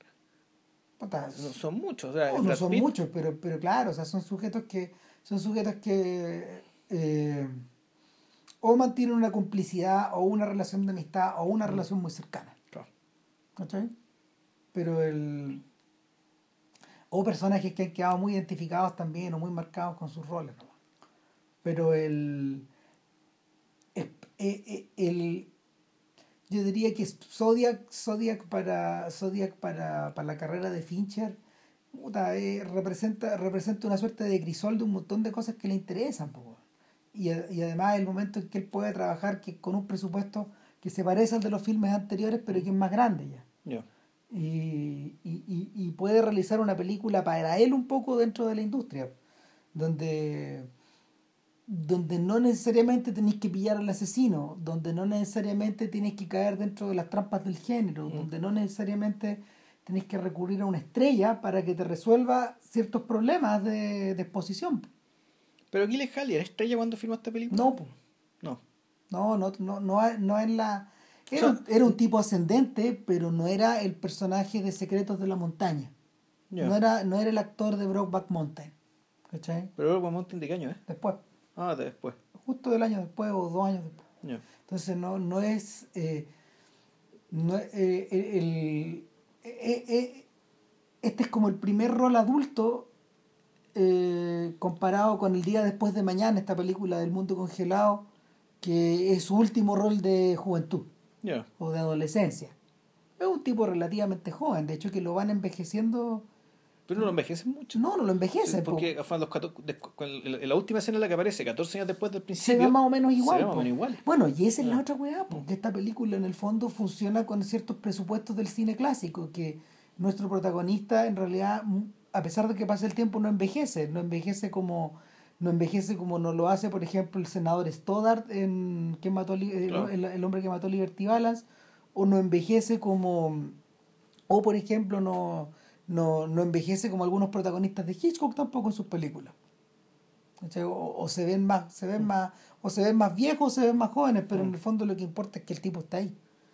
Eh, entonces, el, el, eh, yo, yo tiendo a pensar que es el tipo de película que podía hacer en un bolsón de, en un bolsón temporal donde tenéis permiso para hacer esta clase de weá.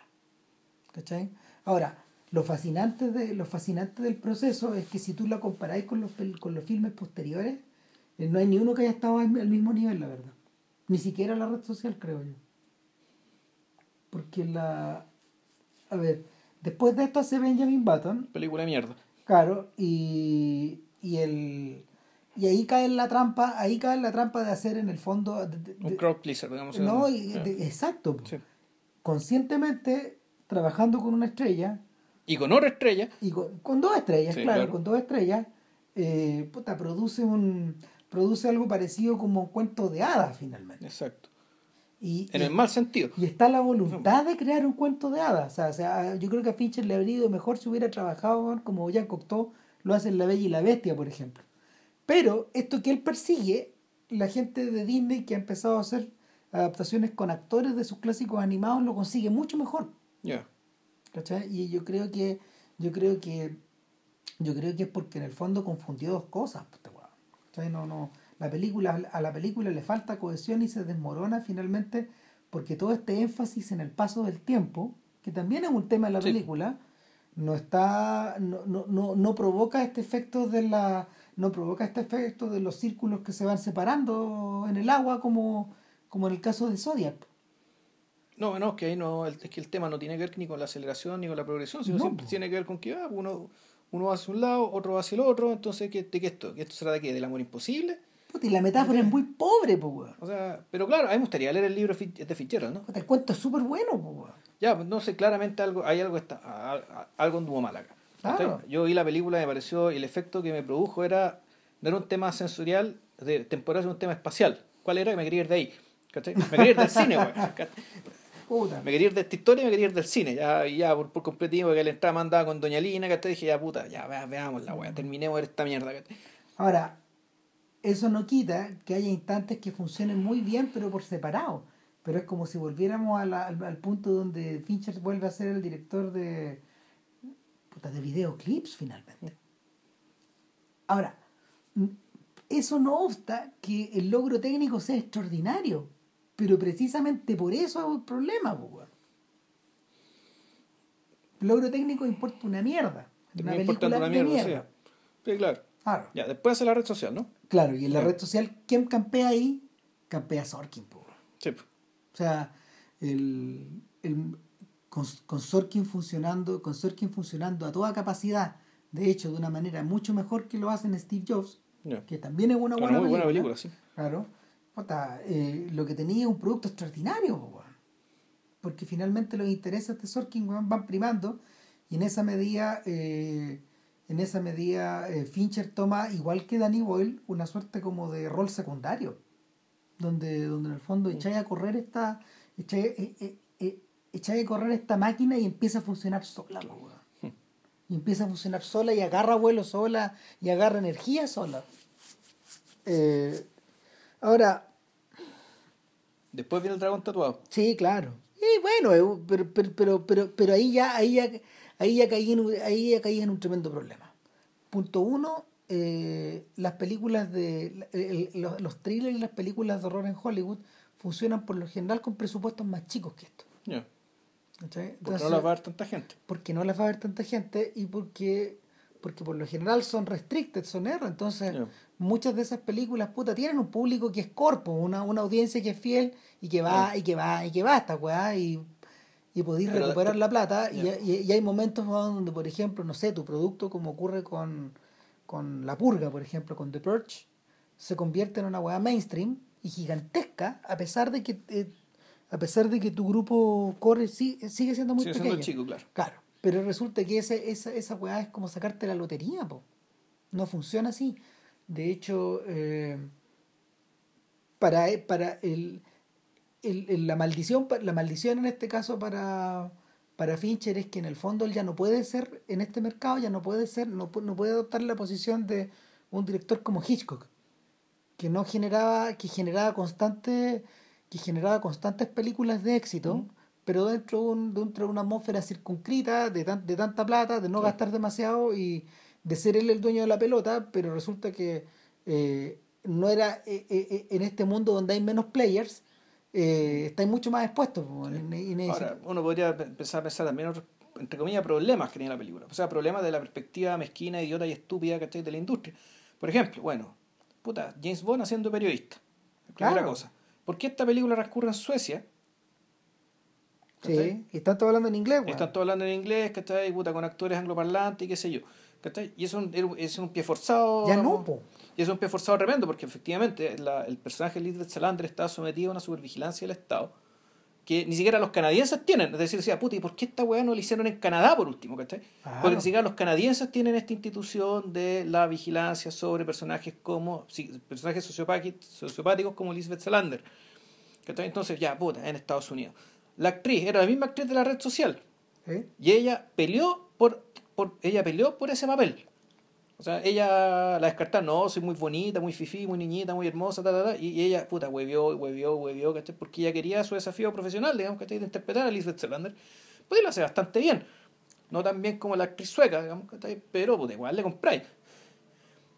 Em, puta, Pero no cuaja pero, o sea, no, sí, la película funciona. O sea, yo al menos la vi, yo, yo tengo Sí, pero mira, eh, pa- para funcionar debería haber funcionado con los mismos trazos gruesos con los que Ron Howard pintó su código da Vinci.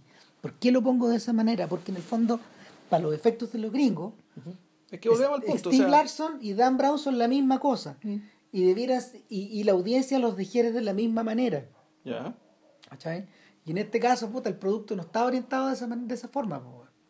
Estaba deliberadamente ennegrecido y era mucho más costoso. ¿Cachai? Ahora, puta, Igual una buena película. Igual una película, una película que no da vergüenza ver por ningún lado. a mí no me ¿cachai? gusta mucho. weón. Yo no sé cómo hacer el código da Vinci. Ah, Ya. es entretenida de seguir, pero es como de avión. Te podéis salir en cualquier momento bueno, y pasarte otra weá. Ya. Eh, ahora, en la, en, la, en la última película Gone Girl, lo que tenía ya es, es una exacerbación de, es una exacerbación del, del- de, los, de los problemas que, no sé, pues le podía achacar a The Game o le podía achacar a, a, um, al Club de la Pelea o a la misma Zodiac. En el fondo tenía un maestro de la forma operando en una historia, manejando una historia a la perfección, Claro. pero es una historia que ya es muy chica para él. ¿Cachai? Es una historia que es demasiado encapsulada. Este es un huevo que.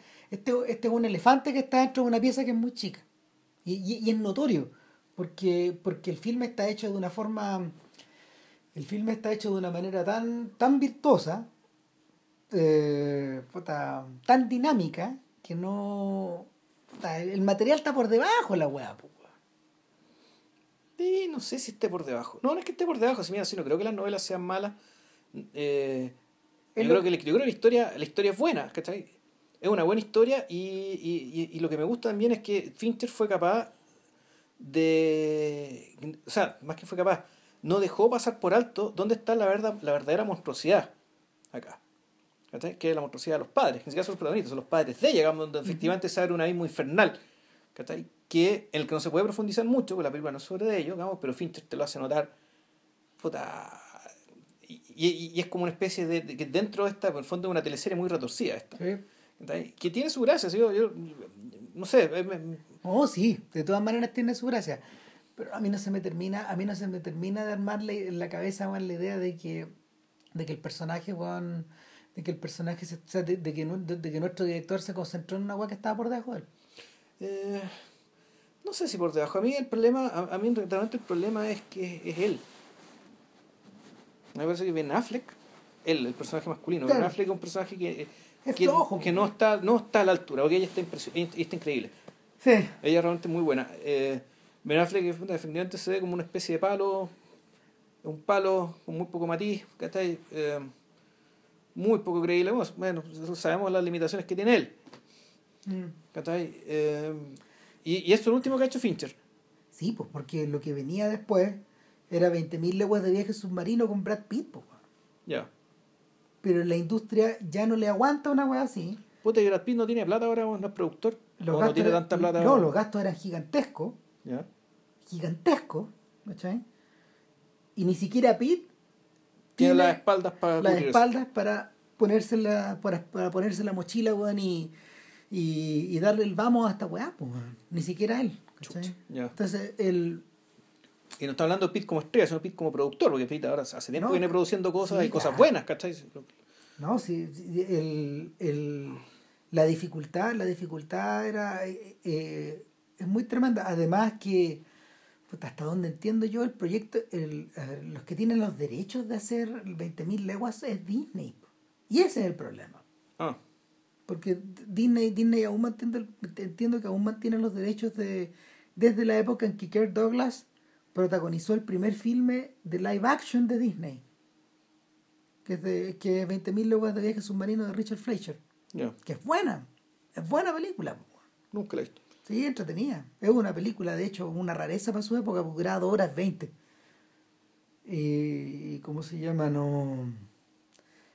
De, el, el, propio Douglas apostó fuerte por, por, por esta tincada que él tenía. Y le chuntó.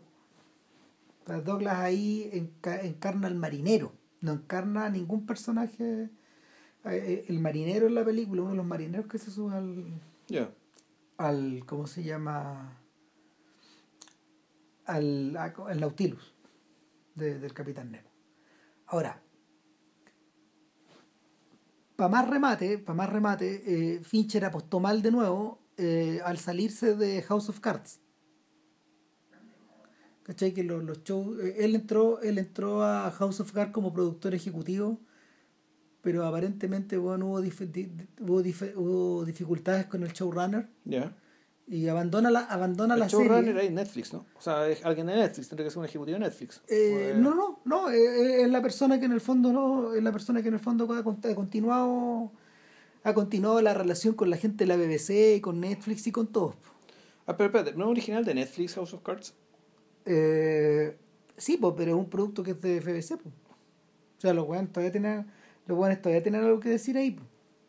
¿Cachai? No, el dueño de la el dueño de la franquicia, o sea, perdón, el, el creador de la serie todavía sigue siendo este señor de las novelas británicas. Y, y, en el fondo, eh, la serie, cuando uno observa de lejos la, la versión americana, la serie es igual. Ya. Ha continuado más o menos igual, la, han inflado. Claro. Pero bueno, Fischer vio que esta weá iba por un lugar donde él no le gustaba y ocupó, ocupó este poder para eh, pichar dos series, dos series más esta vez para HBO. Pero cometió un error. Eh, nuevamente, eh, nuevamente le pesó el hecho de que un buen que todavía que un pescado muy grande en esta pecera tan chica. Y, y una era una serie acerca de los de, de, de, de gente que escribe cómics, creo, y otra era acerca de eh, algo ligado al mundo de la música. No resultaron ninguna de las dos porque eran muy caras. Eh, no todas las series pueden tener como Game of Thrones un presupuesto de 150 o 170 millones de dólares por temporada. Esta este, los proyectos de este one tenían 100 millones, era demasiado caro. ¿Te acordás que alguna vez te dije que David Simon decía, puta, el problema que la gente está teniendo estos días es que estos guanes creen que todo tiene que ser de 100 millones, en circunstancias de que guanes que nosotros, como nosotros, que podemos producir temporadas por 25. Mm. Y es por eso que es por eso que Simon sigue produciendo weá en HBO y este weón se tuvo que ir, pues, ¿Y a dónde se fue? A hacer la Guerra Mundial Z2 con Brad Pitt. Ya. O sea, su compadre Pitt le dio pega. Claro, pues, Porque, y, la única esperanza que tiene este weón, ahora lo, dramático de esta situación es que la única esperanza que tiene este weón dentro de la industria es poder trabajar, es poder trabajar, weón, parece que ya se decidió, weón, es poder trabajar dentro de esta weón en un formato que le permita gastar la plata que él quiere, pues, weón. ¿Se va a terminar siendo un superhéroe de repente? No, no creo. Ah, no, no creo, pero, pero en el fondo Fincher tiene la misma dificultad de Pete. Puta, en, realidad necesito tener una franquicia, ¿qué franquicia hago? Puta, que se compró esta. Pero el, problema y con esas ganancias financiar, weón, la de, de, de, de Great, eh, ¿cómo se llama? ¿Cuál? The Great Short. Ah, claro, The Big Short. The Big Short, The Big Short. esas cosas que le gusta hacer, weón, con su conciencia izquierda, porque esta otra la. o, la, o, Killing Them Softly. O La Ciudad Perdida de Z, de James Gray, que está producida por él. También está producida por él. Entonces, claro. Eh, sí, el, el, y es por eso es por eso que yo siento que Zodiac es como el es como la punta de esta es, como la punta de esta casa donde hay una que donde hay una ala que va hacia arriba ¿cachai? Y, y, y, luego va, y luego ha ido hacia abajo bueno, y esta y esta, esta queda sola encaramada en el techo digamos eh, Fincher aparentemente Fincher aparentemente ama que sus películas tengan una gran relación con la forma, pero también le gusta que sean espectáculos. Y no ha encontrado una. No ha encontrado una. Algo que le acomode en circunstancias, por ejemplo, que otros compañeros de generación de él sí puedan producir cosas más baratas, como. como. como por Thomas Anderson. ¿Cachai? Que este weón definitivamente dijo, no, pues prefiero, prefiero jugar a ser Kubrick, pero puta, dentro de, dentro de, la, de una industria que que entienda la clase de weas que hago, pero no, no, no, hago de las otras nomás. Claro. Eh, en estos momentos el único weón que tiene resuelta la, ecuación bien es Scorsese, pero como lo comentamos con motivo de silencio, es un poco, es una situación que está, que, ha sido, em, que ha sido eh, propiciada por DiCaprio en el fondo, por un lado, y por otro lado por la sensación de por la por la sensación de gratuidad de, de, de, perdón de, de gratitud de una industria que que siente que le debe mucho nomás y le dan permiso para hacer esta weá. Pero incluso estos weones no tienen la, la suerte comprada ahora después de este paréntesis y volviendo a Zodiac eh, yo creo que yo creo que lo, lo, lo, realmente extraordinario de Zodiac y es por eso que es por eso que la película uno no lo deja tranquilo de la misma manera por ejemplo eh, que, que, no sé porque otros que otros clásicos del tamaño de psicosis por ejemplo no nos dejan tranquilos es que eh, hay una tremenda unidad dentro de estas pequeñas cumbres es como una Zodiac es como una cordillera bueno, es como un conjunto de pequeñas montañas donde, la, donde todos los cerritos son altos. Y, y todos están muy desarrollados. Eh, o todos están bien desarrollados, o todos están bien... estos, pequeños clímax que la película va logrando están todos están todos apoyados los unos con los otros. Ya, a ver, ya primero mencionamos el comienzo de la el comienzo de la película, el primer crimen. ¿Cachai? Que está. Que es casi un videoclip. Claro, y que está resuelto con, con, tensión, con tensión mm. extrema. Luego está esta secuencia de introducción triunfal con Soul Sacrifice de Santana de fondo. La, cámara metiéndose dentro de San Francisco, de San Francisco digital. Claro, y donde, donde nos presentan un mundo. Y es el mundo que habita Graysmith, finalmente. Que es un mundo, es un mundo que tiene que ver con su familia, con San Francisco, con la pega, con el diario, y con esta carta que llega un día al diario. ¿Cachai? Luego está esta, luego está una escena muy clásica donde, donde, en el, donde, donde estos tipos empiezan a pensar qué hacen con la carta finalmente. ¿Qué hacemos con esta weá que nos llegó, cachai? Y, y, así se van desarrollando unas escenas detrás de otras. Yo, yo que no la he visto hace un tiempo, pues a mí, a mí las que a mí las que más me impactan, evidentemente, obviamente, es la, escena del segundo crimen. La escena del lago, uy, la, la base cuando la vi, el otro, la, cuando la vi eh, ahí lo que sorprende y que no. ¿Cómo se llama esto? Que sorprende, dice, no se te quite la cabeza, es el azul del lago, porque funciona con contraplano. Es decir, desde la perspectiva, no una perspectiva necesariamente atribuida, pero parecía que desde, desde, el asesino hacia las víctimas, tú ves a las víctimas arrolladas detrás de un lago de un color, de una sola esmeralda, Eso. de un color esmeralda. Que contrasta con el amarillo de las ropas de ellos y con el blanco de las ropas de este weón y con lo oscuro de él. Y que es un lugar, claro, y, que es un lugar paradisíaco y sin embargo la, la, visión contrapuesta hacia la perspectiva desde ellos hacia el asesino es más bien son unos árboles amarillentos, donde está puta acompañado de una sombra negra. Pero esta presencia negra es muy temible, digamos. Entonces, en, el mismo, en, el mismo espacio, por, un, por, una, por, una sola, por un solo cambio de perspectiva, un cambio de mirada, pues tienes esta, estos dos conjuntos de imágenes absolutamente divergentes. Luz y oscuridad. Sin siquiera oscuridad, ¿cachai? O sea, hay cierta que es plenitud por un lado, y, y la presencia de luminoso. Y, esto luminoso y con estos árboles ya comidos por una luz, pero con una luz que no es una bella luz. Claro. Eh, y, eh, y, que, y que eh, revierte a la oscuridad total en este episodio de la carretera en la noche. Uy, eso. Que, que eso ya es el infierno. Claro donde que, eso ya está en el terreno, no sé, de animales nocturnos, por ejemplo. Animales nocturnos con copia de esa escena. Sí, pues. Totalmente. Y bueno, eh, a su vez esta escena de hecho tributa a David Lynch. Ya. De los highways. Claro, proviene del mundo de los highways. Mm. Eh, esta sensación de, de que la línea discontinua de la carretera se presenta como una especie de vector dirigido hacia la nada. ¿Cachai? Pero, pero, pero la, la sensación de inseguridad que se te produce en esta, en esta inmensa carretera, o en esta inmensa negrura donde la carretera es una, es una, es una pequeña rayita de certeza que va a tirar, que va a tirar, no sé, pues también, también hacia la nada, eh, es tremenda. Pues, eh, el,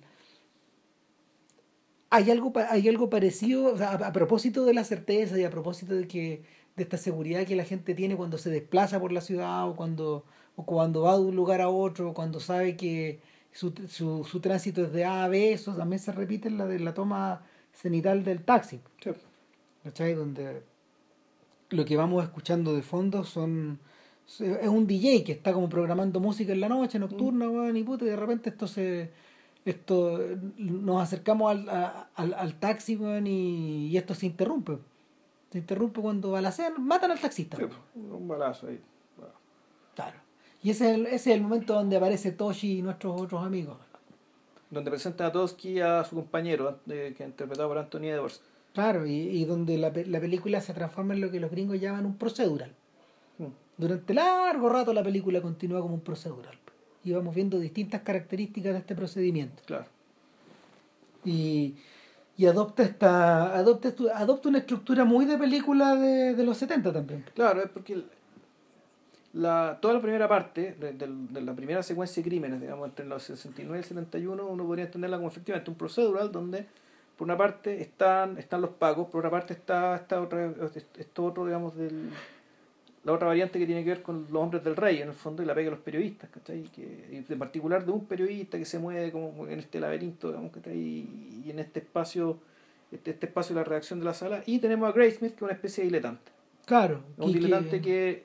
va, se mete, fijonea, ¿cachai? pero que en realidad entiende que el, esta es una pega para profesionales. Está haciendo de alguna forma la pega que debiera hacer Robert Downey que, que, que, y que Downey es un personaje bien particular acá porque eh, al revés de lo que ocurre con al, al revés de lo que ocurre con Rufalo y al revés de lo que ocurre con Gyllenhaal que están poseídos puta por el Diamond de la investigación eh, lo que uno ve lo que uno ve en, en Downey es precisamente la reluctancia para meterse en este mundo, a volver a zambullirse en el mundo de esta incertidumbre que te devora.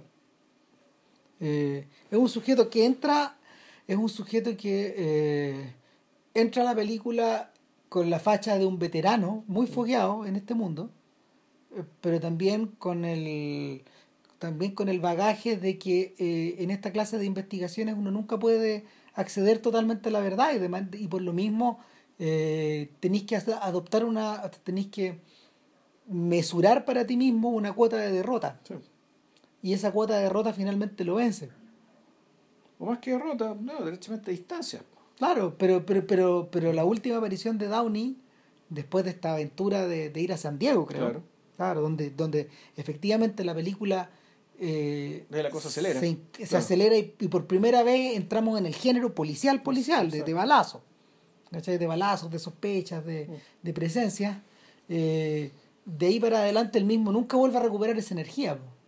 Cuando lo vemos al final en esta, en esta especie como de, en estas especies de casuchas al lado del lago, eh, eh, él en el fondo está encuevado y está... No, está en Sacramento. Claro, está, que, está retirado. Que parece irse a Sacramento es como ir a jugar a la segunda o tercera división, en términos periodísticos, así no pasa nada. Ah, Siendo que es la capital del estado, pero puta, no pasa nada. Entonces, puta, se fue allá básicamente porque la, entre la profesión misma, la profesión periodística misma y el, el, el mismo caso lo tenían neurotizado. harto, o sea, no había nada más. Y, y es un tema también un poco con la, buro- con la, con la burocracia. Digo, esto, esto, de ser parte de un gran periódico, digamos, que donde lo, donde lo huevean y lo huevean y lo huevean, digamos, los cabrones de arriba. Entonces, bueno, lo mandó, un, un momento se fue Y chao. y chao. Pero claro, hay una conversación bien significativa que es la que el fondo explica la segunda parte de la película, que es cuando eh, lo va a ver, en algún momento lo va a ver Gyllenhaal. Lo, lo va a ver en un, en un espacio bien curioso, es de lluvia con sol. Es como la lluvia, pero no es la misma lluvia con claridad de Seven, que, que, era- que era un filme donde la, donde, la, donde la noche se transformaba en día de alguna manera. Sino que acá eh, este weón, este Gyllenhaal lo va a ver como si en el fondo weón, fuera obtener, pa- pa- para obtener para obtener también, no sé, cierta certeza o, cierta sensación de apoyo. O sea, claro, porque ve que la, el caso se está cerrando, que eh, la- los posibles sospechosos, digamos, están siendo descartados. Entonces Gyllenhaal va y le dice, bueno, esto, tenemos que seguir con esto.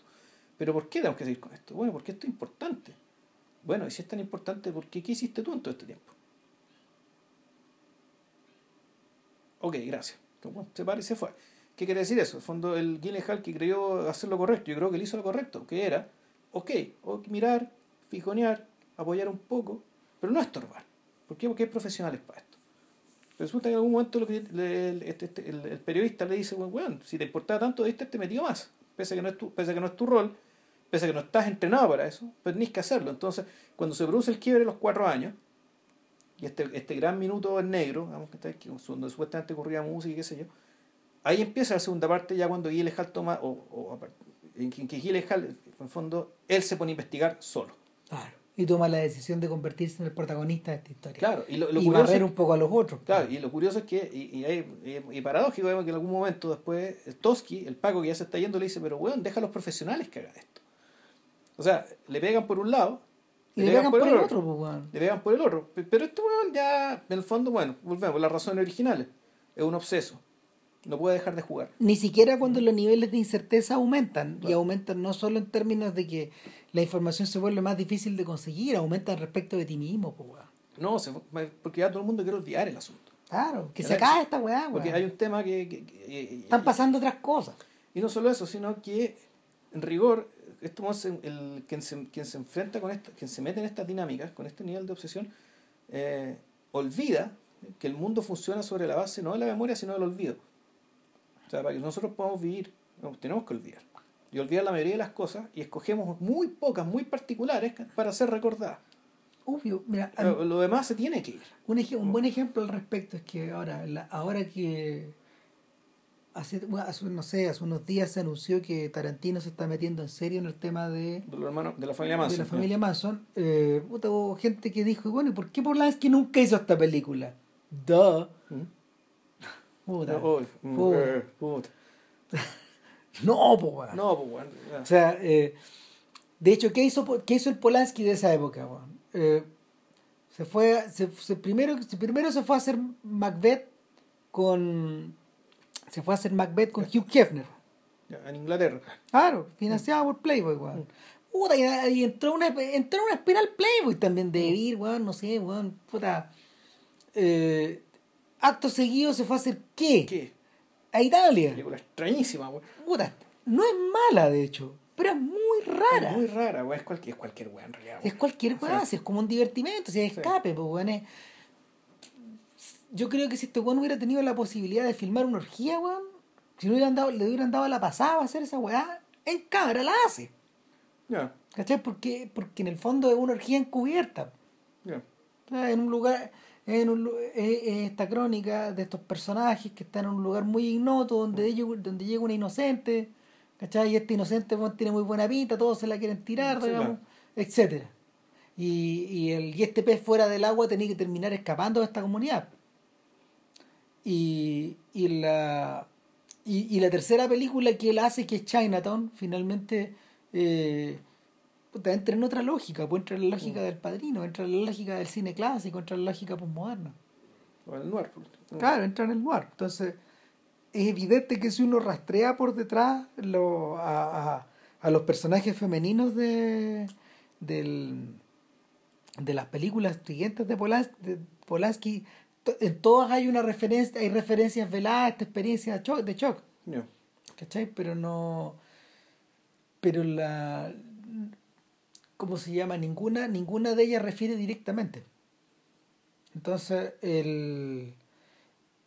el con, con Zodiac pasa algo parecido, yo encuentro. Zodiac permanentemente está haciendo referencia a, a la a esta idea, tal como tú decís, de la vocación por el olvido, para poder continuar, para poder seguir haciendo algo, ¿cachai? Pero por otro lado, eh, permanentemente te está, te está metiendo cuñas de que esto está ocurriendo a finales de los 60, se está de- hay, hay, cierta, hay ciertas hebras de la sociedad que se están disolviendo, este es el momento en que transcurre Watergate, de hecho, Sí. y no hay referencias a Watergate, No. en absoluto. Es que en realidad Wat- Watergate explota el 72. ¿Mm? ¿Sí? Es largo. Claro. El, sí, bueno, pero efectivamente aquí el- el- la elipsis entre el 71 y el 75, si Mm. mal no recuerdo. Claro. Y el 75 están dando Harry el Sucio, que es una película del 71. Mm. No, pero, pero lo, lo, lo que pasa es que se- no, esa escena transcurre el 71. ¿No? Pues eso es justo después, cuatro años No, si después. este al estreno, man. No, sí, es que es muy raro porque dice cuatro años después. Y la película empieza en el cine. Cuando están dando, Habría que echar una mirada. Yo, No, creo, man, que, yo creo que en la edición del director eso está subsanado. eh, lo- yo, lo vi, yo lo vi el weón, y el jueves decía, y, después- y me pareció muy raro, y dije, bueno, Harry el Sucio es del 75, y pongo a ver, busco, no, Harry Sucio es del 71. Sí.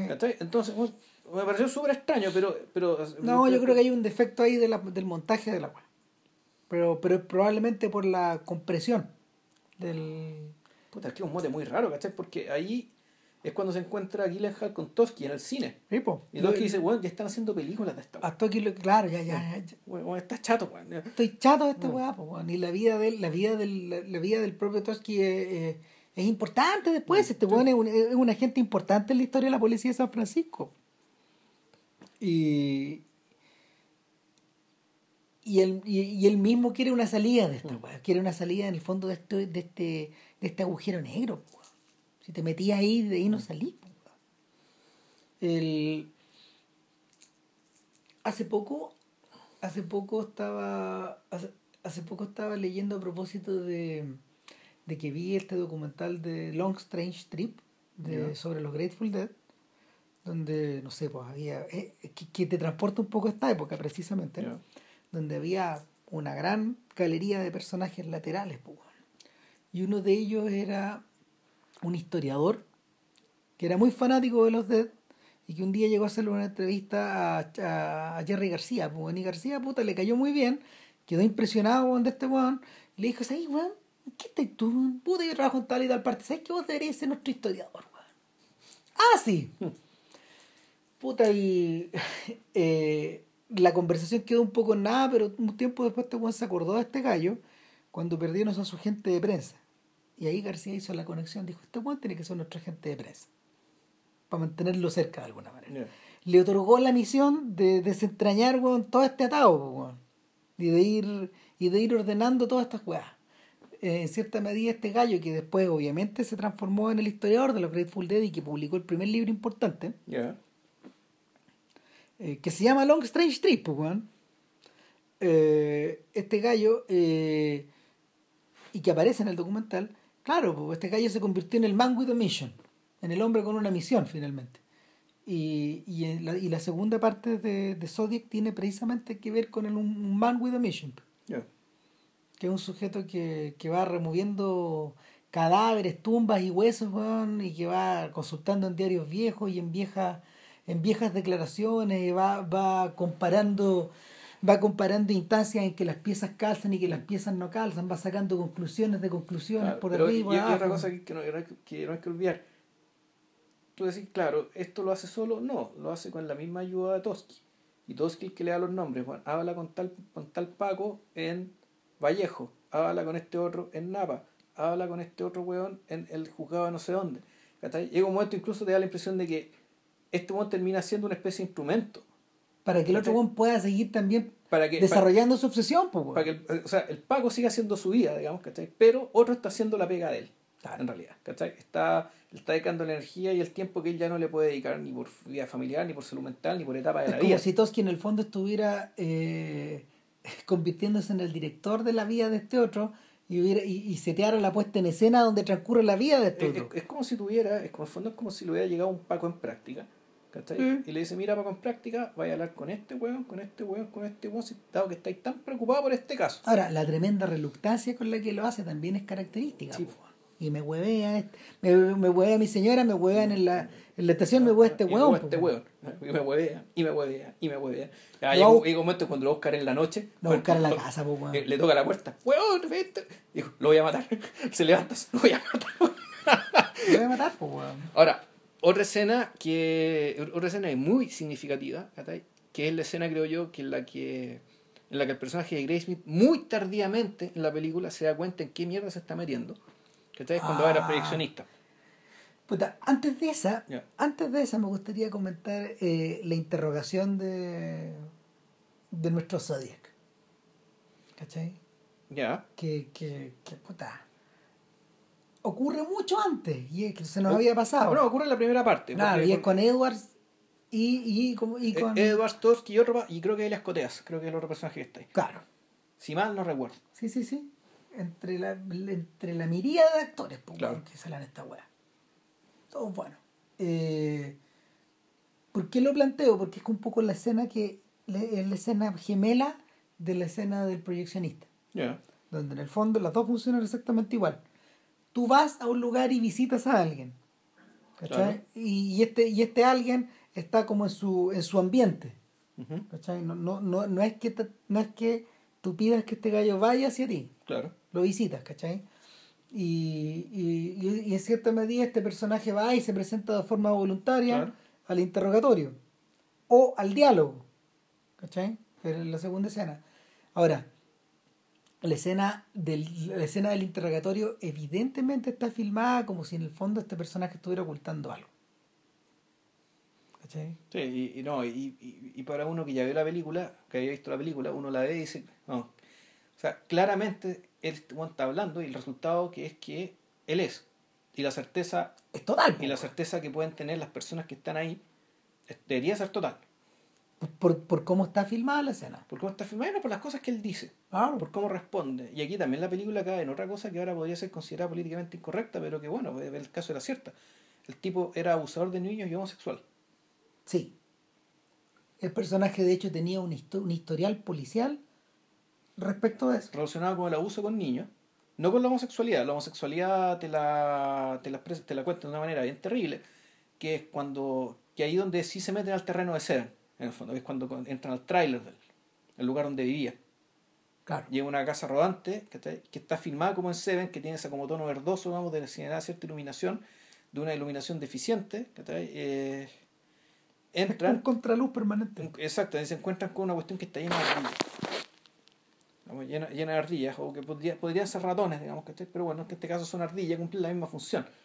Es decir, eh, puta, manifestaciones de vida caóticas, ¿cachai? Eh, caóticas que revuelven todo, que destruyen todo, y que hacen que el lugar sea particularmente inquietante.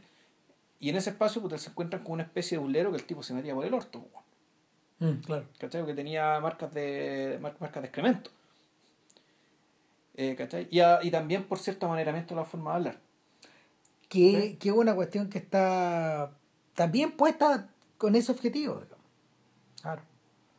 Ahora, trasladémonos hacia adelante hacia la interrogación de el proyeccionista. De partida, de partida la... Porque aquí es distinto, porque en, en este espacio al que, al que los pacos iban de visita es un espacio neutro, es un espacio igual público, donde había otras personas alrededor y donde por lo tanto la situación la controlaban ellos. Sí, O sea, la situación la controla quien está de parte de la ley en ese tipo de circunstancias. Aquí Gyllenhaal se presenta a la casa de este proyeccionista solo, en la casa de este proyeccionista, y que es un personaje viejo, con algún tipo de... que tiene algún tipo de retorcimiento. Mm, claro. Pero no sabéis cuál es. uno, uno piensa que podría ser un amaneramiento, no, no lo es. Piensa que podría ser, por ejemplo, una, una determinada forma de hablar, no, tampoco. O sea, la determinada forma de hablar te habla ¿cachai? de, de, de, de cierta reconcentración. De, de, una persona que, que está muy, que, que vive, pasa mucho tiempo sola y que al mismo tiempo por el hecho de hablar tan poco, es una persona tan solitaria, escoge muy bien sus palabras.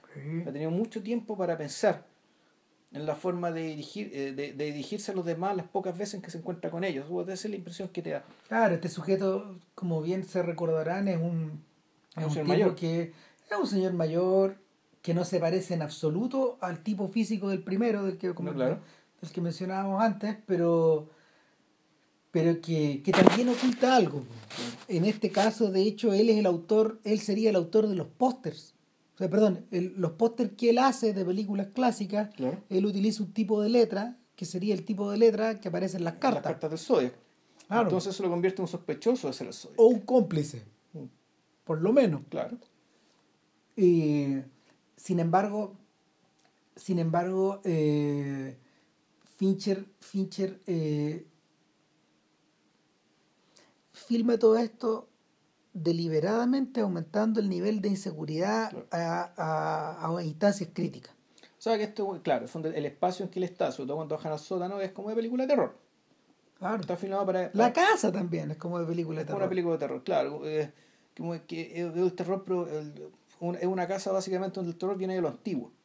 Viene que, en cierto sentido, el terror. El, el terror y de la soledad, de lo solitario. De lo solitario, pero te insisto, ¿por qué lo antiguo? ¿cachai? Porque tú en lo antiguo mantienes vivas cosas que deberían estar muertas. Como en el Babadook, como en la claro, casa del Babadook. Una cosa así. Exacto. Claro. Entonces, no sé si mantenéis la memoria o la tensión o. O la barbarie. O la barbarie claro. de épocas pasadas, pero todo está contenido ahí. Es muy revelador el hecho de que el diálogo principal ocurra en el subterráneo de la casa. No, fíjate, no, no. ¿No? O sea, transcurre arriba, también una Miento, parte, ¿verdad? hay una parte del diálogo abajo, el diálogo abajo es muy corto, porque en ese espacio es cuando Gyllenhaal al fondo dice, me tengo que ir de acá. Sí. Y, lo, y, y, lo interesante es que es no hay, en la, en la, tú lo que ves, no hay nada amenazante. No. Nada que te diga que este sujeto pueda ser un criminal o algo, sino simplemente, esta escena es importante porque Graysmith, eh, a partir de este entorno, que es un entorno avejentado, terrorífico por lo antiguo y por lo solitario, finalmente arma en su cabeza ¿sí? el daño, el peligro, lo que esto puede acarrear para él, para su familia, para, para eh, y lo que realmente le ocurrió a las otras personas. Es decir, el juego, como diría la canción de Tiro de Gracia, el juego se hace verdadero acá. Yo iría más lejos todavía, de hecho, en el fondo es como que está, eh, eh, Graysmith puede que esté contemplando parte de su propio futuro ahí. Y la mirada de ese abismo, bueno, resulta insoportable. Ya. Yeah. Ah. No, pero es que tú. Es que... También está sugerido eso. No está, sí, pero no. No está implicado. Sí, sí, pero no. ¿Por qué? Porque el... eso es algo que puede no gustarte, pero tú no sales arrancando, porque él sale arrancando como si lo fueran a matar. O sea, hay, un tema de premura física, o sea, de, de, de, salir corriendo y no puedo abrir la puerta, y tiene que haber el viejo que le abre la puerta para que le abra, para que se vaya. Uh -huh. Porque el, el, tipo quiere arrancar porque básicamente se pasó el rollo, vio, ¿cachai? Vio en ese espacio, ¿cachai? Que todo este jueguito que está haciendo, el descifrar cosas, ¿cachai? Tú, tú, en realidad es, esto es de verdad. Claro. ¿cachai? El resultado aquí de verdad es, es, es, la muerte no de otro, sino que también puede ser la muerte mía. Y de mi familia. Ahora, lo, lo terrible es que pese a esa revelación... Se pierde todo igual. Aún así, no es capaz de abandonar el juego. No. Ni de recomponer lo que ya estaba más o menos hecho pedazos, ¿cachai? Con su esposa y con los hijos de, ese, de este segundo matrimonio. Claro, que, que y, y un segundo matrimonio que de alguna forma fue instigado por la complicidad que ella tuvo con él en algún momento, en este mismo juego. Claro. Entonces, de, y, y, en ese punto donde la película, la fractura de la película es total, mm. y ya, ya no se recupera la narración, ya no podéis seguir.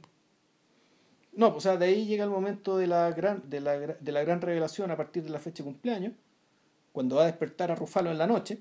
Claro. De ahí saltamos cuatro años, cuando enfrenta a este sujeto, ¿cachai? Ni siquiera lo enfrenta, lo mira. Sí, se miran los dos. Se miran. Hay como una suerte de mutua comprensión. De que, o sea, yo sé que tú eres, y el otro le dice, ah, tú eres Graysmith. Pero el tipo nunca se da cuenta que él es igual como el otro. No. Nunca en, en esa mirada, sino siempre está la mirada como el acusador. ¿cachai? Yo sé que eres tú. Pero, no, pero yo sé que tú eres como yo, esa, esa mirada no está. No. Y eso o es deliberado, o es algo que el libro nunca consiguió, o Fincher decidió no tocar, ¿cachai? Y sino que, sino dejar, y también es válido, ¿ah? no es que sea una crítica, no es que uno tenga que pedirle a la película que, se- que juegue por esa tesis, ¿cachai? A lo mejor ellos dicen, no, sabéis que en realidad aquí lo interesante es que la, la enajenación de Graysmith es tal que él nunca es capaz de reconocer a este otro criminal, por mucho que lo busque, que en el fondo que, eh, que también es un obseso, igual que él, Sí, solo que bueno, su obsesión es distinta. Parte de lo fascinante de esta cuestión es que eh, en este mismo mecanismo de, de abrir puertas y cerrar, o meterse por ventana, o, entrar por este agujero, descubrir esta pista, etcétera, eh, el propio, los propios realizadores finalmente se van, van también, van también jugando a esta idea de adoptar cierta distancia y de cortar esta weá, porque también hay que terminarla, po. Sí. La película tiene que terminar en algún momento, si eso es lo que pasa. Esta suerte como de sopor autoinducido, de sueño, o de, No, o sí, de, sí. o de soñación en la que te metí, finalmente O deja sea, de ser tan seductora. Sea, tú, sabes cuándo va a terminar la película, el tema claro, es cuántos pasos quieres dar hacia ese final. ¿Cuántos más? La película termina cuando, digamos, la película debería terminar cuando se publica el libro, más o menos. Claro. ¿ah? Porque pues, esta es la historia, esta es la historia del juego, de un juego que termina, digamos que estáis con su crónica, esa crónica es el libro. Y también, eh, En el caso particular de, de Graysmith, ni siquiera ahí termina. Hay otro libro de por medio incluso. y viene otro libro después, ¿verdad? pero el punto no es ese, el punto es que la es que el libro no es parte del juego. No, El libro es la crónica del juego. Los libros son la crónica del juego. El juego termina cuando él encuentra al sujeto y lo mira. ¿verdad? ¿Qué es lo que él se había propuesto hacer? Ese es su objetivo, esa es su forma de ganar el juego. Él, él ganó, ganó el juego. Y finalmente nos hace un epílogo eh, para, ah, para nosotros, amateurs de este juego, darnos ciertas pistas respecto a si ganamos o perdimos. y por lo mismo la cierra con el protagonista del comienzo, que, que curiosamente el actor es una mezcla de las dos primeras víctimas masculinas. Que son que, que las dos sobrevivieron, de hecho. Claro, pero físicamente el tipo se pero parece a los dos. pero el primero. Claro, es el, El primero, primero, pero sí. se parece a los dos. Se parece un poco a los dos. Claro. Entonces, ahí, ahí también está, está indicado eso. Fíjate que ta- también estaba buscando al autor del guion. Me gustaría saber cuánto, cuántos de, cuántos de este montaje o de esta suerte de estructura este, está puesto por, por, por, por, por aporte del propio James Vanderbilt, que es el autor del guion de Zodiac. Mira, a ver, ¿qué, qué ha hecho Vanderbilt? Uh, yo te diría que no es muy destacado. A ver, tiene, él es el autor de Basic, de John McTiernan, que es una película de acción. Luego eh, filmó The Amazing Spider-Man, la primera película de... la El, el- el reboot, Ya, la que hicieron con John, con Garfield. claro. La primera con Garfield. Después hizo la segunda también. Hizo, ha trabajado para Emmerich dos veces, White House Down y Independence Day, la continuación. La verdad es que este personaje, incluso dirigió una película. Truth se llama. Veamos qué es. Gracias Wikipedia. Eh, con Kate Blanchett. Ah, interesante. Esta la vería, yo no la he visto todavía. Es la historia. Truth es la historia con. Es la historia de. de este tremendo escándalo en el que quedó metido la CBS, Ya. el departamento de noticias de la CBS, cuando eh, Dan Rather, el conductor de. El conductor de, de- de noticias, eh, impulsó la investigación de una ¿cómo se llama? De una, de una posible trampa hecha por George Bush Jr. cuando fue a Vietnam con Ya. esos documentos. ¿Cachai? Entonces ahí quedaron, ahí, queda- ahí quedaron implicados la productora, quedó implicado el propio Rather que perdió, que perdió su puesto, se tuvo que ir. Y claro, acá los protagonistas son Robert Redford y Kate Blanchett. Dicen que es buena, fíjate. Dicen que es buena película. Probablemente es el tipo de material que Vanderbilt debería estar haciendo en vez de Independence Day. digo. Ahí está. Pero, pero claro, él, él tampoco ha superado nunca Zodiac respecto, No. de la, respecto de los materiales que, que le han encomendado. Eh, yo tengo mis dudas sobre si yo tengo mis dudas sobre si algún día Fincher va a volver a, a, a, tener esta conjunción como de cosas, de cosas sobre la mesa, sobre todo por la forma en que su carrera se va orientando. Es un misterio. Eh, a lo mejor sí, bueno, pero no en esta pasada. Sí, yo creo que puede ser que sí, pero eso no va a vender tanto él, sino que va a vender más de Brad Pitt. Sí, es bien probable. O sea, puede ser que, claro, dependiendo si, si en la medida que Brad Pitt adquiera poder y tenga más, más espaldas para hacer cosas más grandes, puede ser que sí se las pueda asignar a él, pero así como a la mano, eh, sabe, claro, la cosa se juega ahí, pues. En verdad las cosas se juegan ahí, esto no depende de Fincher, no depende de nosotros, sino que depende de los productores, de la gente que tiene la plata y que la mueve. Entonces, bueno, ojalá Brad Pitt le siga yendo bien en las cosas que haga, ¿cachai? ojalá le esté dando el palo al gato con las películas que produce, ¿cachai? Para, pues claramente eh, Brad Pitt es inteligente. Que Brad Pitt, eh, en general, eh, las películas que produce en general son buenas y decentes películas, y otras, y otras más que eso. O sea, claro, pues, la, él, él, produjo la de, me imagino que sí, la de El cobarde y Robert Ford y Jesse James. Sí, claro. Sí, bueno, puta. Ahí tenéis, ¿cachai? Ahí tenéis. Esta obra Killing Them Softly, ¿cachai? Puta, también muy buena película. Y esta obra de Big Short también es una muy, muy, muy buena película. Y ojo con la, ojo con la ciudad perdida de Z. La cagó. Muy buena película también. Nada, pues. Vuelvan a ver Zodiac. Está en Netflix, no, muchachos. No ha envejecido en absoluto. Si quieren ver la, la versión del director, que tiene unos pequeños cambios y que la hace un poquito mejor todavía, puta, bájensela, man. Bájensela, pero, eh, pero si quieren ver la versión clásica, la que de los cines está en Netflix, ahí a disposición de quien quiera. Eh, y no, puta, es como un relojito. Una maravilla de película. No, eh, a partir del 301 vamos a regresar como a, a nuestra alternancia entre siglos. Ahí vamos a ver cómo se hace. Pues, ahí, vemos, ahí, ahí, vemos que. Pero, pero yo creo una cosa. Yo creo que igual de este, el podcast a partir de ahora debería tener un foco generalmente en lo que pasa en el siglo y que si vamos a volver al pasado sea para clásicos absolutos. ¿cachai? O sea, en el fondo como que la que el peso de la prueba del pasado, el, peso de la prueba está en el pasado. Tiene que ser total. Tiene que ser, tiene que ser eh, ya, pero clásicos, aquellas cosas que vimos y, vimos y, que pasaron medias coladas, ¿cachai? Que, que, que no la... ¿cómo, ¿Cómo decirlo? Puta, grandes películas que tú sabes que, que, todo, puta, que tienen un peso en la historia, ¿cachai? Que uno las vio y dije, pucha, esta cuestión parece que no la agarré, darle la segunda oportunidad a esas películas. Por ejemplo, o claro, ver aquellos clásicos que son puta que no hemos visto. No, claro, y también, no sé, pues, para revisar la obra de directores que todavía no hemos pasado, por los que no hemos pasado. Pues, bueno, que, y hay otra cosa, también deberíamos, deberíamos obligarnos a hablar de aquellos directores que, puto, el tema de Cronenberg. Cronenberg, entramos ahí. Es que no, es que, es que es muy simple. Cronenberg tiene películas del siglo pasado y, tiene una, tiene, está, sacando, está vivo y está sacando películas ahora. Entonces, puta, ya, elijamos, tal vez, la, tal vez la última película no va a ser la mejor, pero pues elijamos alguna que haya hecho en el último siglo, en lo que da el siglo, y también después en otro podcast nos hacemos cargo de, de otra. De otra Es tan simple como eso. Así que eso. Nos vemos. Nos vemos y que estén muy bien. Cuídense. Chao.